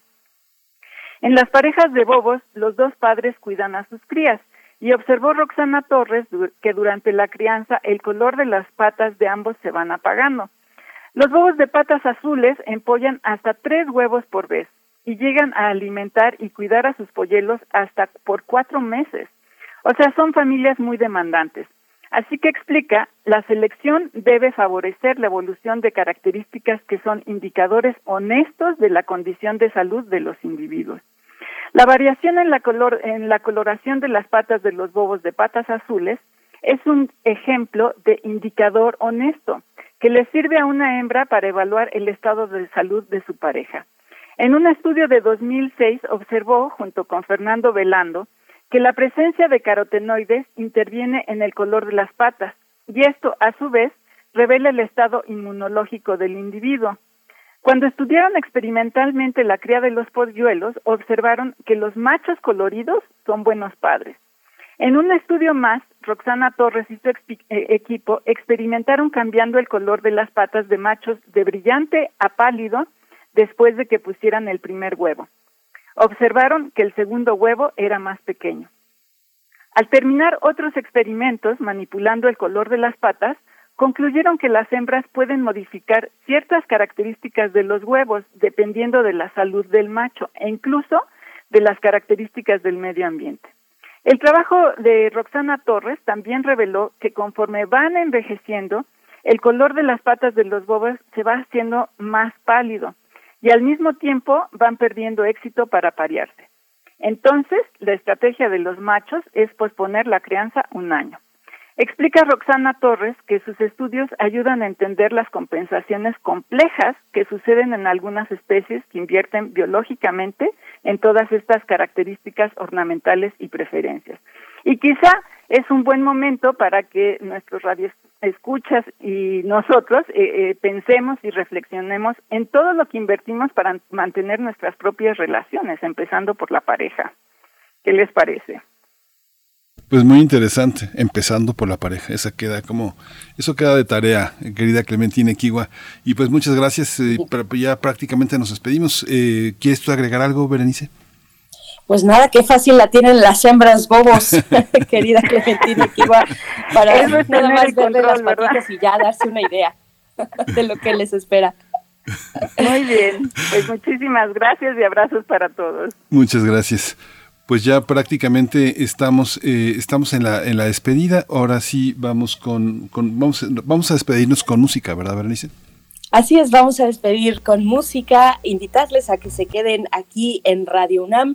El día de mañana nos volvemos a encontrar, ya lo saben, a partir de las 7, poquitos minutos después de las 7 de la mañana, aquí en primer movimiento. Muchas gracias a todo el equipo por iniciar esta semana en conjunto y con este esfuerzo. Gracias a quienes han escrito en redes sociales. Vamos a escuchar para despedirnos una canción que se titula Amor en la Metrópoli. Coco CC está a cargo de esta eh, propuesta musical y de nuevo feliz, feliz día a todos, a todas que se han eh, pues eh, abocado y enfocado en la música y han dedicado su vida a hacernos felices precisamente con, con las melodías que, que, que, se, que se comparten. Muchas gracias, eh, Miguel Ángel Quemay. Nos vamos. Gracias, gracias. Nos escuchamos mañana. Esto fue Primer Movimiento.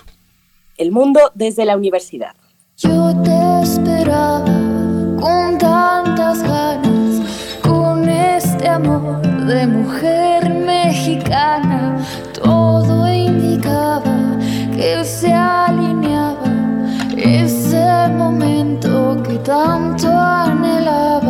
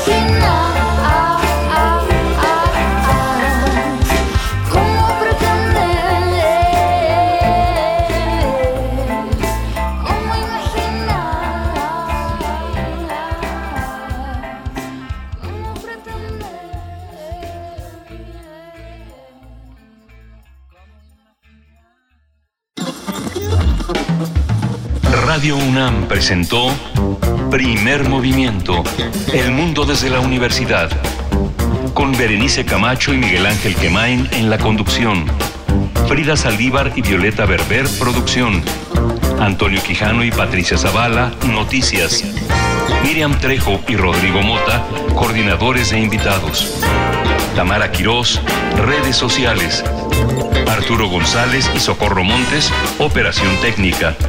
Locución, Esa Uribe y Juan Stack. Quédate en sintonía con Radio UNAM. Experiencia sonora.